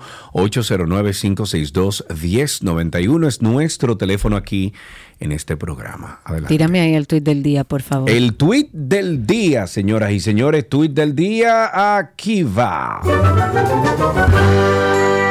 No, un momentico, va- que parar vamos eso. a tener que cambiar. No, no, no, no, no tenemos que cambiar nada. Lo que sí tenemos que decir es el ex, el X del día. Ah, ok. Eh, vámonos con el X del día. El pajarito no debería estar. ¿Qué vamos a Tampoco, sí, tenemos bueno, que- mientras tenemos tanto, que- tuit del día, así conocemos todos esa red social. La Procuradora General Adjunta, directora además de persecución del Ministerio Público, Jenny Berenice Reynoso, ha desmentido las declaraciones del congresista norteamericano Michael McCall, quien a través de una carta al Departamento de Estados Unidos ha manifestado que está muy preocupado por el uso excesivo de la prisión preventiva en la República Dominicana. El tuit de Jenny Berenice dice lo siguiente y cito, República Dominicana es uno de los pocos países que después de la pandemia del COVID-19 redujo su población penitenciaria. La tasa de privados de libertad preventivos en la actualidad es de 21.5%, menos que su eh, promedio histórico. Quienes alegan incremento de la prisión preventiva con una opinión interesada o no, faltan a la verdad. Y ella se refiere a una opinión interesada porque es bueno como documentarse en torno a estas informaciones que van llegando desde los Estados Unidos y su eh, nuevo interés por el tema de la prisión preventiva en la República Dominicana. Y digo nuevo porque antes nunca eh, ellos habían hecho ningún llamamiento en torno a esto. Ahora les preocupa a sus ciudadanos norteamericanos. Mm, mm. También hay un caso local que a ellos les preocupa que ese señor esté de manera preventiva preso. Eh, hay que cogerlo como con pinzas. Es bueno que, que sepamos que hay cosas también que se pagan, que valen mucho dinero, que mueven muchas relaciones y que llama intereses. Ok, seguimos con mañana. Como que Estados Unidos está mucho, ¿verdad? Sí, claro, demasiado. mucho. Ok, tenemos a, déjame ver, Raúl en la línea. Buenas tardes, Raúl, adelante.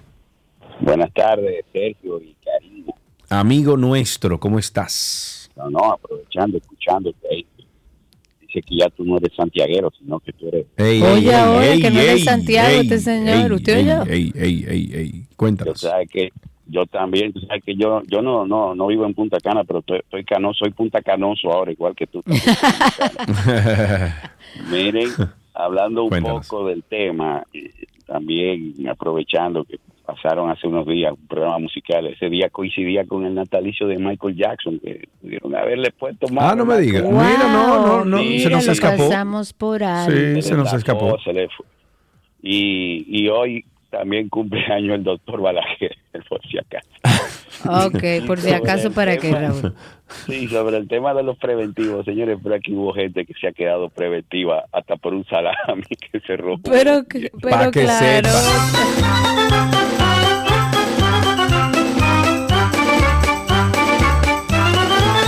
Regresamos a esta última parte de Tránsito y Circo. Estamos en el 809-562-1091, 809-562-1091, para que nos cuenten cómo está todo allá afuera en este viernes. 809-562-1091. Mientras tanto, la segunda sala penal del distrito ha aplazado para el 19 de octubre el juicio que se le sigue al abogado Johnny Portorreal Reyes y otras tres personas que están acusadas. ¿Y ese señor? ¿Qué hace ese señor? Ahí está todavía. Hay otras tres personas que también están acusadas por el ministerio. Estamos hablando de una estafa que se le hizo a casi 300 personas de apellido Rosario, mucha gente que quería hasta cambiarse Ay, el hombre, apellido. los Rosario, por Dios, que estaban buscando esos cuartos. Pero yo ¿Eh? me imagino que hasta los hermanos Ay, yo me Rosario quedé esperando, buscando. muchacha. Tú no sabes nada. Bueno, eh, se le prometió a este grupo de personas recuperar una supuesta herencia de 13 trillones de euros que se había depositado en un banco en el extranjero, un pariente lejano, apellido Rosario. Bueno, nunca cumplió eso. Y con este son cuatro ya los aplazamientos de audiencias que se le ha producido a este juicio que se le sigue a Puerto Real Reyes y, Reyes y a los otros implicados. 809-562-1091, 809-200-1091. Ahí está John. Buenas tardes, John. Gracias por tu, tu llamada. Cuéntanos. Todo bien, todo bien, Sergio. Buenas tardes. Por allá, Saludos. mucho calor en el Gran Santo Domingo y en el país. ¿Por qué no? Porque imagínate, Sí, no somos señor. exentos- Eso es mental. Esa- de, eso dicen. pero panta, por encima de una alcantarilla con los pies de calzo, a ver si es verdad. Sergio, Dígamelo. yo estoy haciendo, te, estoy hago esta llamada porque eh, estaban hablando sobre el tema de los preventivos. Pero tú quieres saber, una persona, ¿tú sabes por qué un preso no ha llegado a Marte primero que los americanos? es por una Me- tengo miedo de preguntarte. Oye, tú sabes las estafas que se hacen desde la cárcel. Sergio, mira. Sí, claro, Pero claro, pero eso no es un secreto. oye, yo quiero que tú un día le dediques o, o el elenco, las personas que participen en ese renglón de ese ese interramado que hay, porque es algo que te voy a decir algo. Hay partes de los que están afuera y partes de los que están afuera que, que afuera y adentro que reciben su comisión por igual. Porque cómo es posible que un preso tenga acceso a teléfono, a wifi, a todos los instrumentos y hacer una altimaña por de ventas, eh, te venden teléfonos, te venden Todo. computadoras. Es un mundo, es O sea, una ciudad ahí adentro, muchacho. Mira, yo te digo la verdad, mira a ver si Retárica también te la están alquilando desde la cárcel.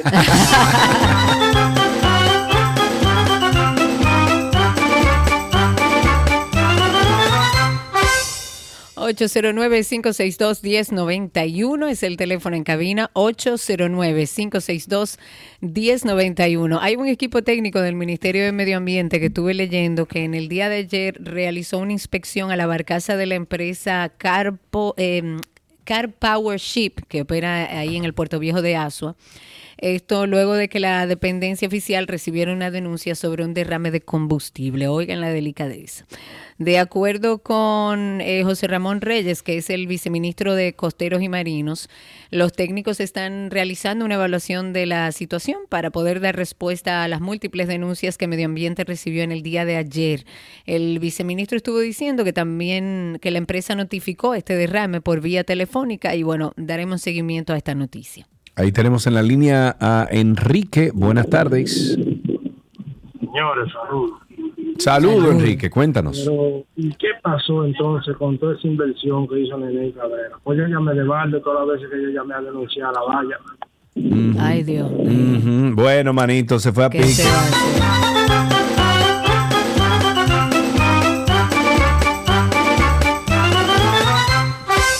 809-562-1091. Actualicémonos con el caso de San Cristóbal. Eh, En el día de ayer, el Ministerio depositó la solicitud de medida de coerción contra los implicados en esta explosión de San Cristóbal. Se está pidiendo un año de prisión preventiva para uno de ellos y declarar este caso complejo. De acuerdo con el fiscal, la solicitud se hace contra los imputados Eduard Vidal y su esposa Maribel Sandoval, así como la hija de ambos, Carolina Vidal.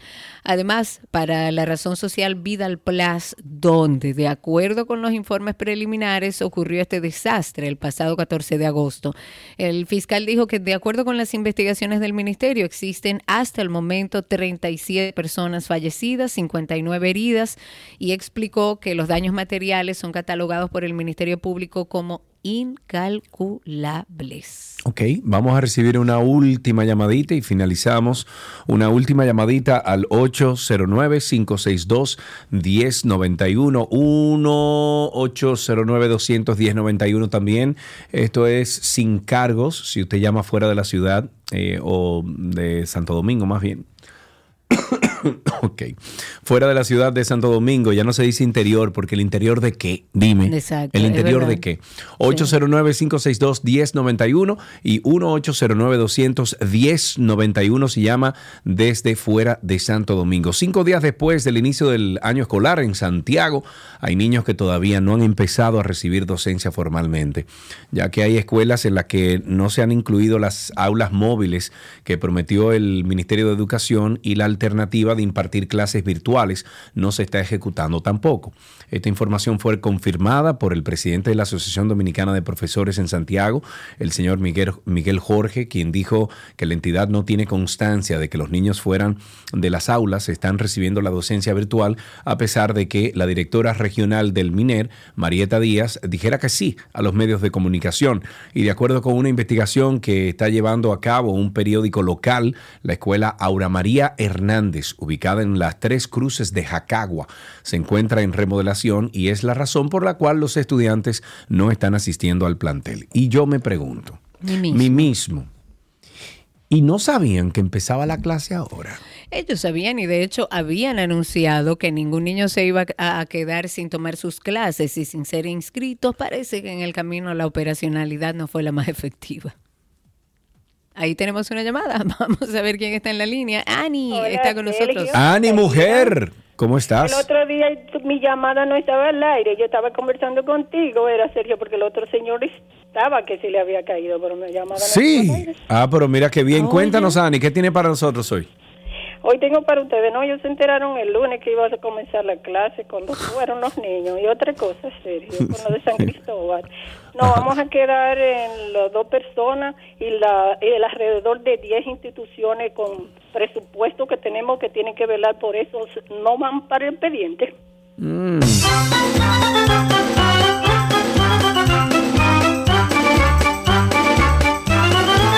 nunca le da un cariñito a su.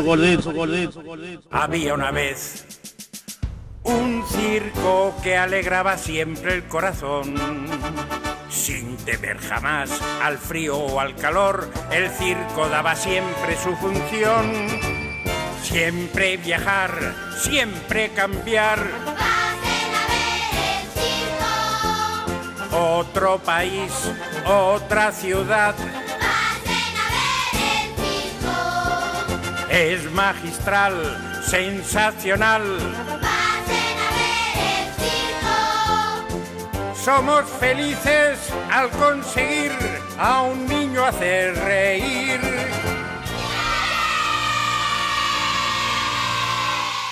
Todo lo que quieras está en Poseidón.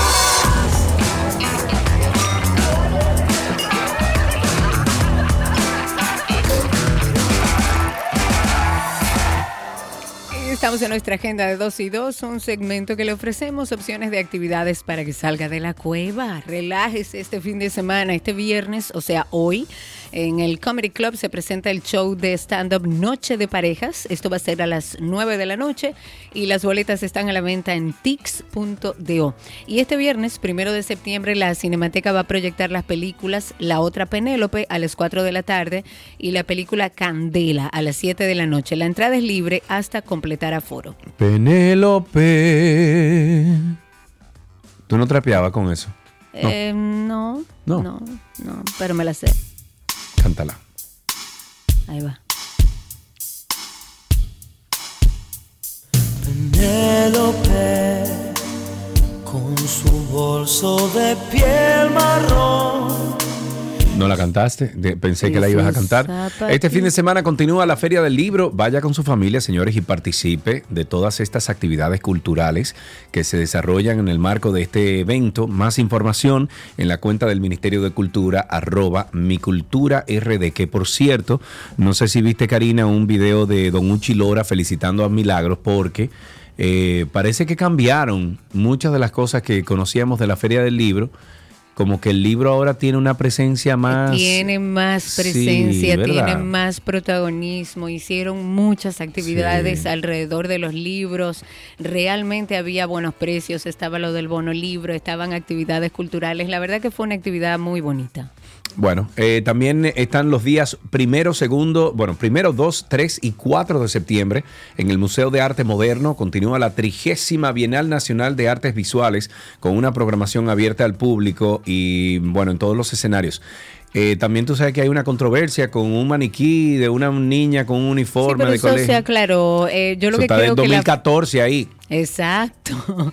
Eh, yo creo que debieron, eh, no he ido, no lo vi físicamente, no sé si está expuesta la explicación de la obra, pero debieron hacerle Esa quizás más es evidente. la pero es una obra protesta, vieja. la protesta de creo que Jorge Pineda se llama. Sí, claro, claro. Creo que Pineda, ajá. Eh, es la protesta que él hizo en el 2014 cuando eh, aqu- aquel escándalo de las niñas embarazadas, y al día de hoy, señores, mayo 2023, 1153 niñas están embarazadas. Exactamente. O sea, ¿Y que qué eso no es de ahora. haciendo para eso? ¿Cómo estamos Nada, protegiendo a nuestras yo lo que he dicho es, vamos a repartir anticonceptivos gratis No a todo el mundo. No solo anticonceptivos, preservativos también. Hay muchas enfermedades. Bueno. Pero yo creo que no se debe empezar por los preservativos. Se debe, debe empezar por la Patilla educación. para todo el mundo. No, primero Claro la sí. educación y luego yo te doy todas las herramientas. Pero no, a la no patilla primero y también la educación. Dos actividades más. El domingo 3 de septiembre en el Teatro Nacional está la obra El Principito, El Hijo del Sol.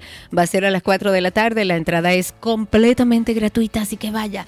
Y esto no es este fin de semana, pero pueden ir anotando desde ya. Carlos Sánchez va a estar presentando su show Inmunidad de Rebaño el 5 de septiembre a las 7.30. Esto va a ser en el Comedy Club de Unicentro Plaza. Pueden comprar sus boletas desde ahora en tix.do. En tix.de. Bueno, pues entonces hasta aquí esta agenda en 12 y 2.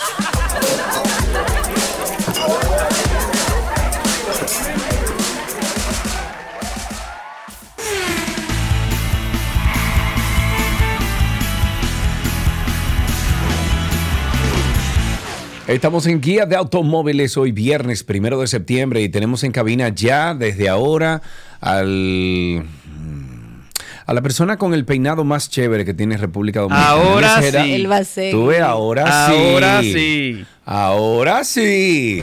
Tenemos en cabina a Gerardo Fernández de la plataforma digital automotriz Car Factory. Car Factory RD, mi amigo Gerardo, ¿cómo estás? ¿Qué es lo que hay, señores? ¿Cómo están ustedes? Todo va a control, amigo. ¿Y usted? Bueno, muy bien, muy bien. Un saludo a todos los oyentes. Y la verdad que esa canción que acaban de poner en el último bloque me, me ayudó mucho porque yo venía aquí ya en la calle. Yo estaba en la 27 con Tiradente, en el carril correcto para doblar a la izquierda a- hacia dirección de Tiradente. Y tú sabes que del- de dos carriles a mano derecha mío se metían para doblar también. Y yo tuve que, que esperar como cinco o seis cambios de semáforo para poder llegar. Ok, muy bien, ya, te desahogaste, me te ayudó. sientes mejor ya. Sí, te sientes sí, mejor ya. Me ayudó esa canción realmente. No, pero llama a Hugo, llama a Hugo si tú quieres. No. Oye, es que no hay solución aquí ya. Ok, muy bien. Hay que rendir. Eh, bueno, eh, Gerardo en el día de hoy viene con... ¿Cuál es la posición correcta de manejo? Mira, me gusta, me gusta el tema. Oh, Tú sabes bien. que yo vine a aprender la posición correcta de manejo. Bueno, eh, tú dirás, bueno, pero la posición correcta de manejo es como yo me sienta bien. No, no, no, negativo. Yo vine, yo recuerdo que en el 2000, 2004, 2005 por ahí, viene, vino el BMW Roadshow aquí a República Dominicana y yo fui al autódromo ahí a, a probar algunos de los modelos BMW y trajeron unos, unos pilotos de, de carro. eh, en- en- para, para enseñarnos a todos nosotros técnicas y eso. Y cuando ese señor me dijo, siéntate ahí, déjame ver cómo tú manejas, me dijo, mira, eh, la posición del día está incorrecta, la posición de la pierna está incorrecta, la, la, la- el- la distancia que tú tienes de, de- de tu cuerpo al guía está incorrecta. Y no Dije, te quitó pues la yo no sé- licencia ese día. Pu- Pues yo no sé manejar, pero de desde entonces, mi amigo. Por ejemplo, hay una cosa que yo le voy a preguntar a Karina para que ella me conteste, Gerardo. A yo sé que tú sabes, pero déjame preguntarle a, a Karina. Karina, ¿cuál es la posición correcta? Descríbeme la posición correcta de los retrovisores en tu vehículo. Bueno, como los pongo yo. No sé si es la correcta. A ver, ¿qué yo, respuesta? yo- exacto. Vamos a ver, vamos a Como- No sé si es la correcta, pero yo los pongo que se vea una parte de mi vehículo, o sea, tener la referencia de mi vehículo Ajá. eh, y que, bueno, se vea un poco de la calle hacia abajo en ambos y te, retrovisores. y te voy a hacer una pregunta. ¿Para qué tú quieres ver tu vehículo? Porque a mí me, se me hace mucho más fácil teniendo la referencia de mi vehículo. ¿Para qué? En el, no, no, la verdad que es algo Es personal. que está incorrecto. Eso fue lo primero Me que me corrigió. Eso fue lo que lo primero que me corrigió ese piloto de, de autos cuando vino fue me dijo pon pon el, el- o sea ubica los retrovisores como tú quieres y lo puse y me dijo para qué tú quieres ver tu vehículo si está ahí. Exacto. Yo, ok. Pero ¿Y yo cómo lo van los... y no, es que no, es que tú sabes aquel, aquel viejo dicho que dice, no, es que se me metió ahí en el punto ciego. Ajá. No es que tenga punto ciego, es que la posición que tú has escogido para tus retrovisores, ocupando un 20, un 30% con el vehículo tuyo que está ahí, que no va para ningún sitio, es el punto ciego de los retrovisores. Puede ser. Entonces, inmediatamente tú sacas, mira, esto es un consejo antes de Gerardo comenzar. Esto es un consejo que le voy a dar a, a los amigos oyentes, y es que cuando se sienten en el, en el vehículo a manejar, que estén delante del guía, ustedes se van a ubicar, o sea, los retrovisores no tienen que ver la parte de la pintura de su vehículo, sino que lo saquen lo suficiente para, para obviar la parte del vehículo. Y van a ver cómo cambia el asunto. Gerardo, comienza. Co- ¿Por Bueno, dónde eso fue, un do- eso fue un por uno, Sergio, porque de hecho me quitaste el, el tema de la semana que viene. Ah, bueno. Ok. Wow, po, Y aquí estudia, tenemos entonces. cuál es la posición correcta de manejo. Ok, Ok. vamos a comenzar primero por el guía. Usted tiene que coger la mano derecha, donde están las dos en el reloj, y la mano izquierda, donde están las 10. ¿Lo tienen en la mano? ¿Lo están visualizando? Sí, correcto. Cojan el o sea, reloj. así, aquí. Espérate, no la- está aquí haciendo una, una no la musaraña. 9, o sea, corrección, no la 9 ni la 3, es la 10 y la 2. Y la 2, Ok. correcto. Ok, ahí estoy. Entonces, luego, tu cuerpo debe estar pegado, pegado al respaldo del asiento, sin dejar, sin dejar espacio entre la espalda y el asiento. Trata de que tu espalda quede muy, muy recta, obviamente dentro de la comodidad, pero que, se, que esté lo más recto posible y que no haya ningún espacio. Aquí es importante de que nunca lo pongan acostado y es muy común en República Dominicana tú ver personas que van con el con Uy, el asiento muchacho. acostado y no saben lo Acostado peligrosísimo y ellos que es. Ujú. Que no tiene ningún sentido porque si- ¿para qué tú vas a el asiento si tú vas con la espalda al aire libre sin, sin Eso nada es detrás? incomodísimo. Horrible, horrible, Y la horrible, gente no sabe todos. que eso puede provocar el efecto submarino, que es en el caso de un accidente frontal o trasero, el cuerpo de la persona pueda desplazarse por debajo del cinturón y al final el cinturón tampoco tenga ninguna importancia. Eh, así es, así es. Luego tenemos asegurar que tus piernas se encuentren levemente flexionadas al presionar a fondo cualquiera de los pedales. No, no te dediques con la puntica del pie tocando los pedales, pero tampoco que sea muy justo, sino que quede flexionada y una posición cómoda. Claro. También importante Eh, mencionar. co- correcto, correcto. Antes de tú seguir con el pro- eh, próximo punto, es que eh, para personas como Karina que miden 5'1, a, a veces Dos. los pedales... 5, 2. Ah, perfecto. No me quite pulgadas. Muy bien, no hay problema. Entonces, para personas eh, altas, así como Karina, que miden 5'1, eh, algunos vehículos vienen con que tú puedes mover la estructura completa de acelerador y freno, en el caso de, de que sea solamente eh, eh, automático, tú la puedes mover con un botoncito. O sea, que verifique si su carro tiene eso. Y un abrazo O, ahí si no, a, el a asiento. Argeni- El asiento también, exacto. Eh, Sí, pero que acuérdate que el asiento también te va a pegar mucho al guía. Entonces, eh, hay un rejuego que tienes que hacer ahí. Eh, un saludo a Argenis Guzmán, mi hermanito. Muchísimas gracias por la sintonía. Cuéntame entonces, Gerardo. En el, mismo, en el mismo paso de los pedales, es importante que las personas sepan que no se maneja con los dos pies, sino que simplemente se maneja con el pie derecho en caso de que el guía esté de- del lado izquierdo del carro. Porque conozco personas que manejan con los dos pies y eso es súper, súper peligroso.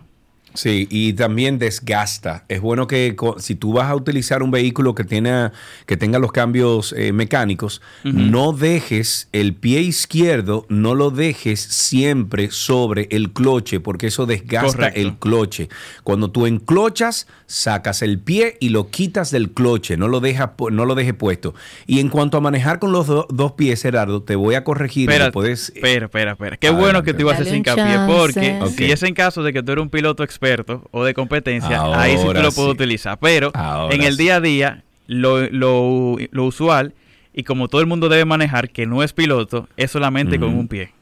Bueno, eh, yo, yo me acostumbré cuando comencé a correr carro en el autódromo en el co- 14, o sea, 2014 y 2015, me acostumbré a utilizar los dos pies y hoy en día es más cómodo para mí utilizar el pie izquierdo en el freno y el pie derecho en el acelerador, pero como dije, no lo dejo puesto, yo lo quito porque también desgasta el freno. Correcto. Entonces, ya que tenemos la posición correcta de la espalda, la posición correcta de las manos y también la posición correcta de las piernas, ahora falta saber la posición correcta de cómo va el guía. Tú tienes que, en la posición que ya tú tienes, sentado, estirar los brazos y que tu muñeca toque el volante sin tú tener que echarte hacia adelante. Exacto, Karina, mira, fíjate, con eso, A ver. con la muñeca aquí, con la muñeca, tú vas a tocar, o sea, tú vas a estar sentado como tú andas en tu vehículo y tú vas a echar los brazos hacia adelante y el guía te tiene que dar ahí. En, la, muñeca, exacto. Ahí, ya en la entendí. muñeca. Entonces tú llegas, hace así y echa para atrás y agarra el guía. Y esa es la posición correcta. Muchas Entonces, gracias. luego sigue la altura del asiento, que debe ser necesaria para poder ver por encima del cuadro de instrumentos, para el que no sepa el cuadro de instrumentos, los relojes que se encuentran delante y también el volante, sin que, como mencionabas ahorita, Sergio, que las piernas toquen la parte inferior del volante, pero tampoco sin subir en exceso el asiento, ni tampoco que quede muy bajo. Primero, porque en caso de que haya un accidente lateral, si tú estás, si tu asiento está muy por encima, tú posiblemente termines impactando tu cabeza con la puerta no con la ventana, sino con el techo o con la parte superior de la, de la puerta. Eh, así es. Y por último, la cabecera, que es súper importante, debe estar siempre alineada, alineada con tu cabeza porque eso es lo que protege de que en caso de que haya un impacto frontal o lateral, la, la cabecera cubra de que el cuello no sufra ningún, ninguna dislocación. Ok, muy bien. Bueno, eh, yo me imagino que ustedes van a hacer un video de esto porque está interesantísimo o ya lo hicieron. No, no, lo vamos a subir, así que por favor los otros creadores de contenido de carro no se nos adelanten, que ya ha pasado varias veces, que nos nos escuchan por aquí y a la semana que viene ya suben el video antes que nosotros. Ah, Pero, entonces yo eso te recomiendo, pronto. yo te recomiendo que lo graben primero, lo tiren por aquí y digan, inmediatamente se acabe esto, lo pueden buscar en YouTube. No. Siempre lo hacíamos así, pero este fue un, un especial. Un especial. Ok, ok, muy bien. Bueno, pues, ¿qué hay en Car Factory esta semana, mi querido? Esta semana tuvimos el lanzamiento de dos nuevos vehículos de British Motor aquí. Los dos hablamos de ellos, se pueden, lo pueden encontrar a través de arroba así como también que, se, que ya llegó al país la nueva Kia Celtos 2024. Ahí también van a encontrar un video hablando sobre ese vehículo y que tenemos el Car Factory Assist, que es un asistente muy completo cuando vayas a comprar o vender un vehículo.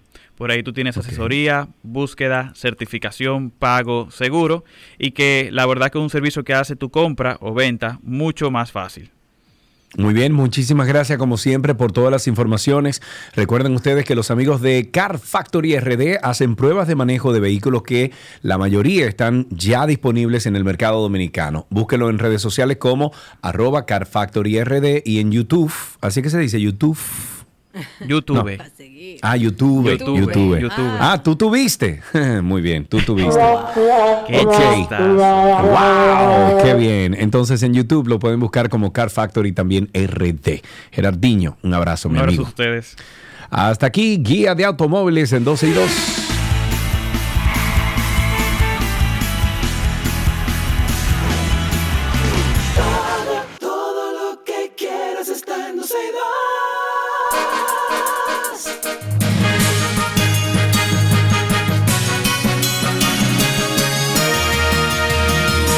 Algunas noticias actualizadas antes de despedir el programa. A un costo proyectado de 66.5 millones de pesos, la Junta Central Electoral tramita la adquisición de materiales y de dos, eh, perdón, 7.2 millones de boletas a ser utilizadas en las primarias internas de los partidos políticos, que no entiendo por qué tenemos nosotros que de los cuartos nuestros tener que poner para una primaria.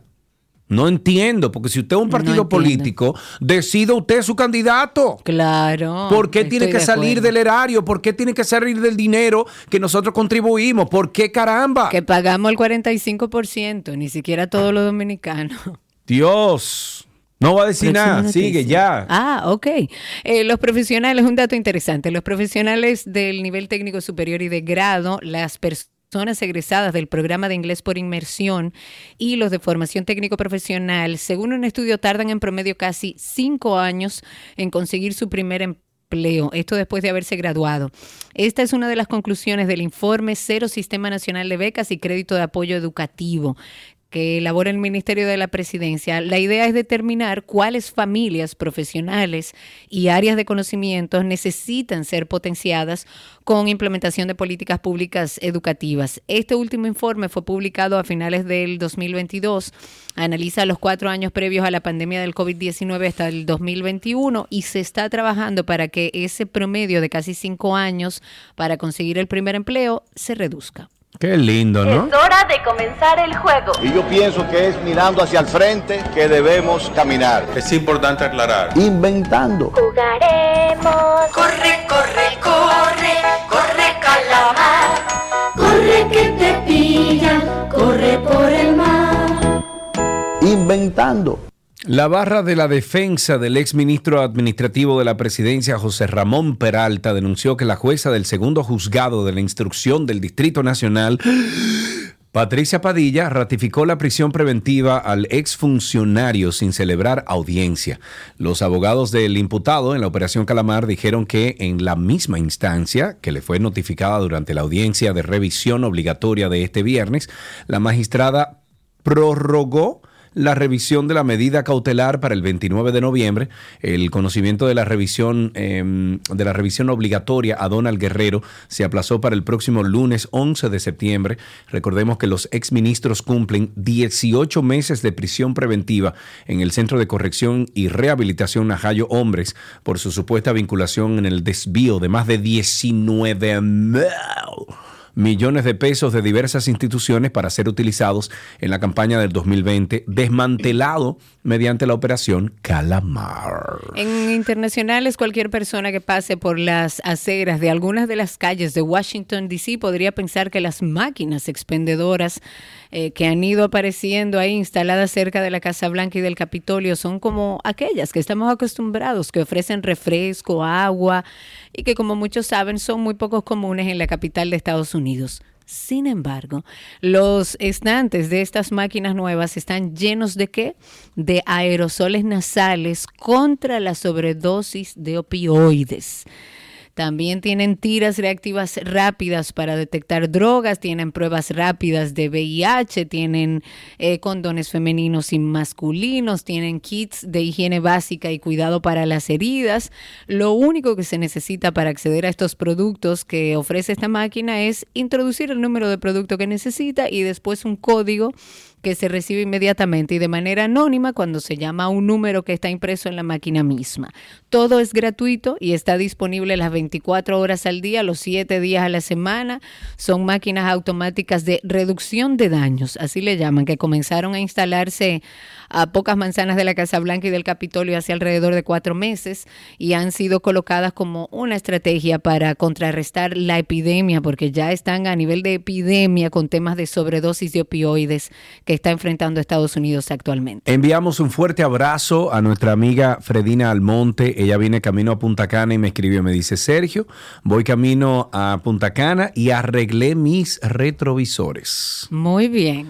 Gracias, Fredina. un abrazo, Y Fredina. Vas a, vas a notar la diferencia eh, en unos días cuando comiences a, a ver más, literalmente, pum, pum, a ver más y cuando retro- eh, retrocedas el vehículo, o sea, cuando eches hacia atrás el vehículo, también te vas a dar cuenta que, que es mejor.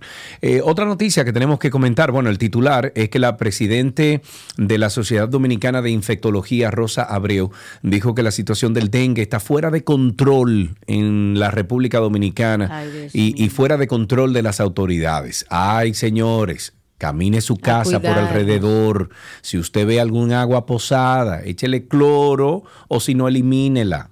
Pero no deje que ese eh, mosquito, el Gyptus gyptus, qué sé yo. El mosquito del dengue que todo el Aedes- mundo lo Aedes conoce. aegyptus, una cosa así. Aedes aegyptus. Ese mismo, que parece que viene de Egiptus. Parece. Pero a cuidarnos, a cuidarnos, en serio, fuera de chance. Hay un tema importante con el dengue y todos conocemos cuáles son las medidas preventivas. Hasta aquí las noticias actualizadas en 12 y 2.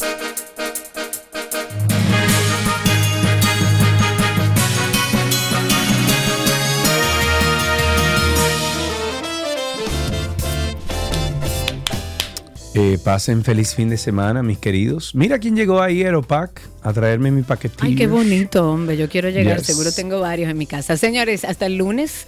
Gracias por estar con nosotros. Gracias por compartir toda esta semana laboral. Disfruten su fin de semana, relájense, desenchúfense y acostúmbrense a hacer nada aquí y ahora. Adiós. Bye bye.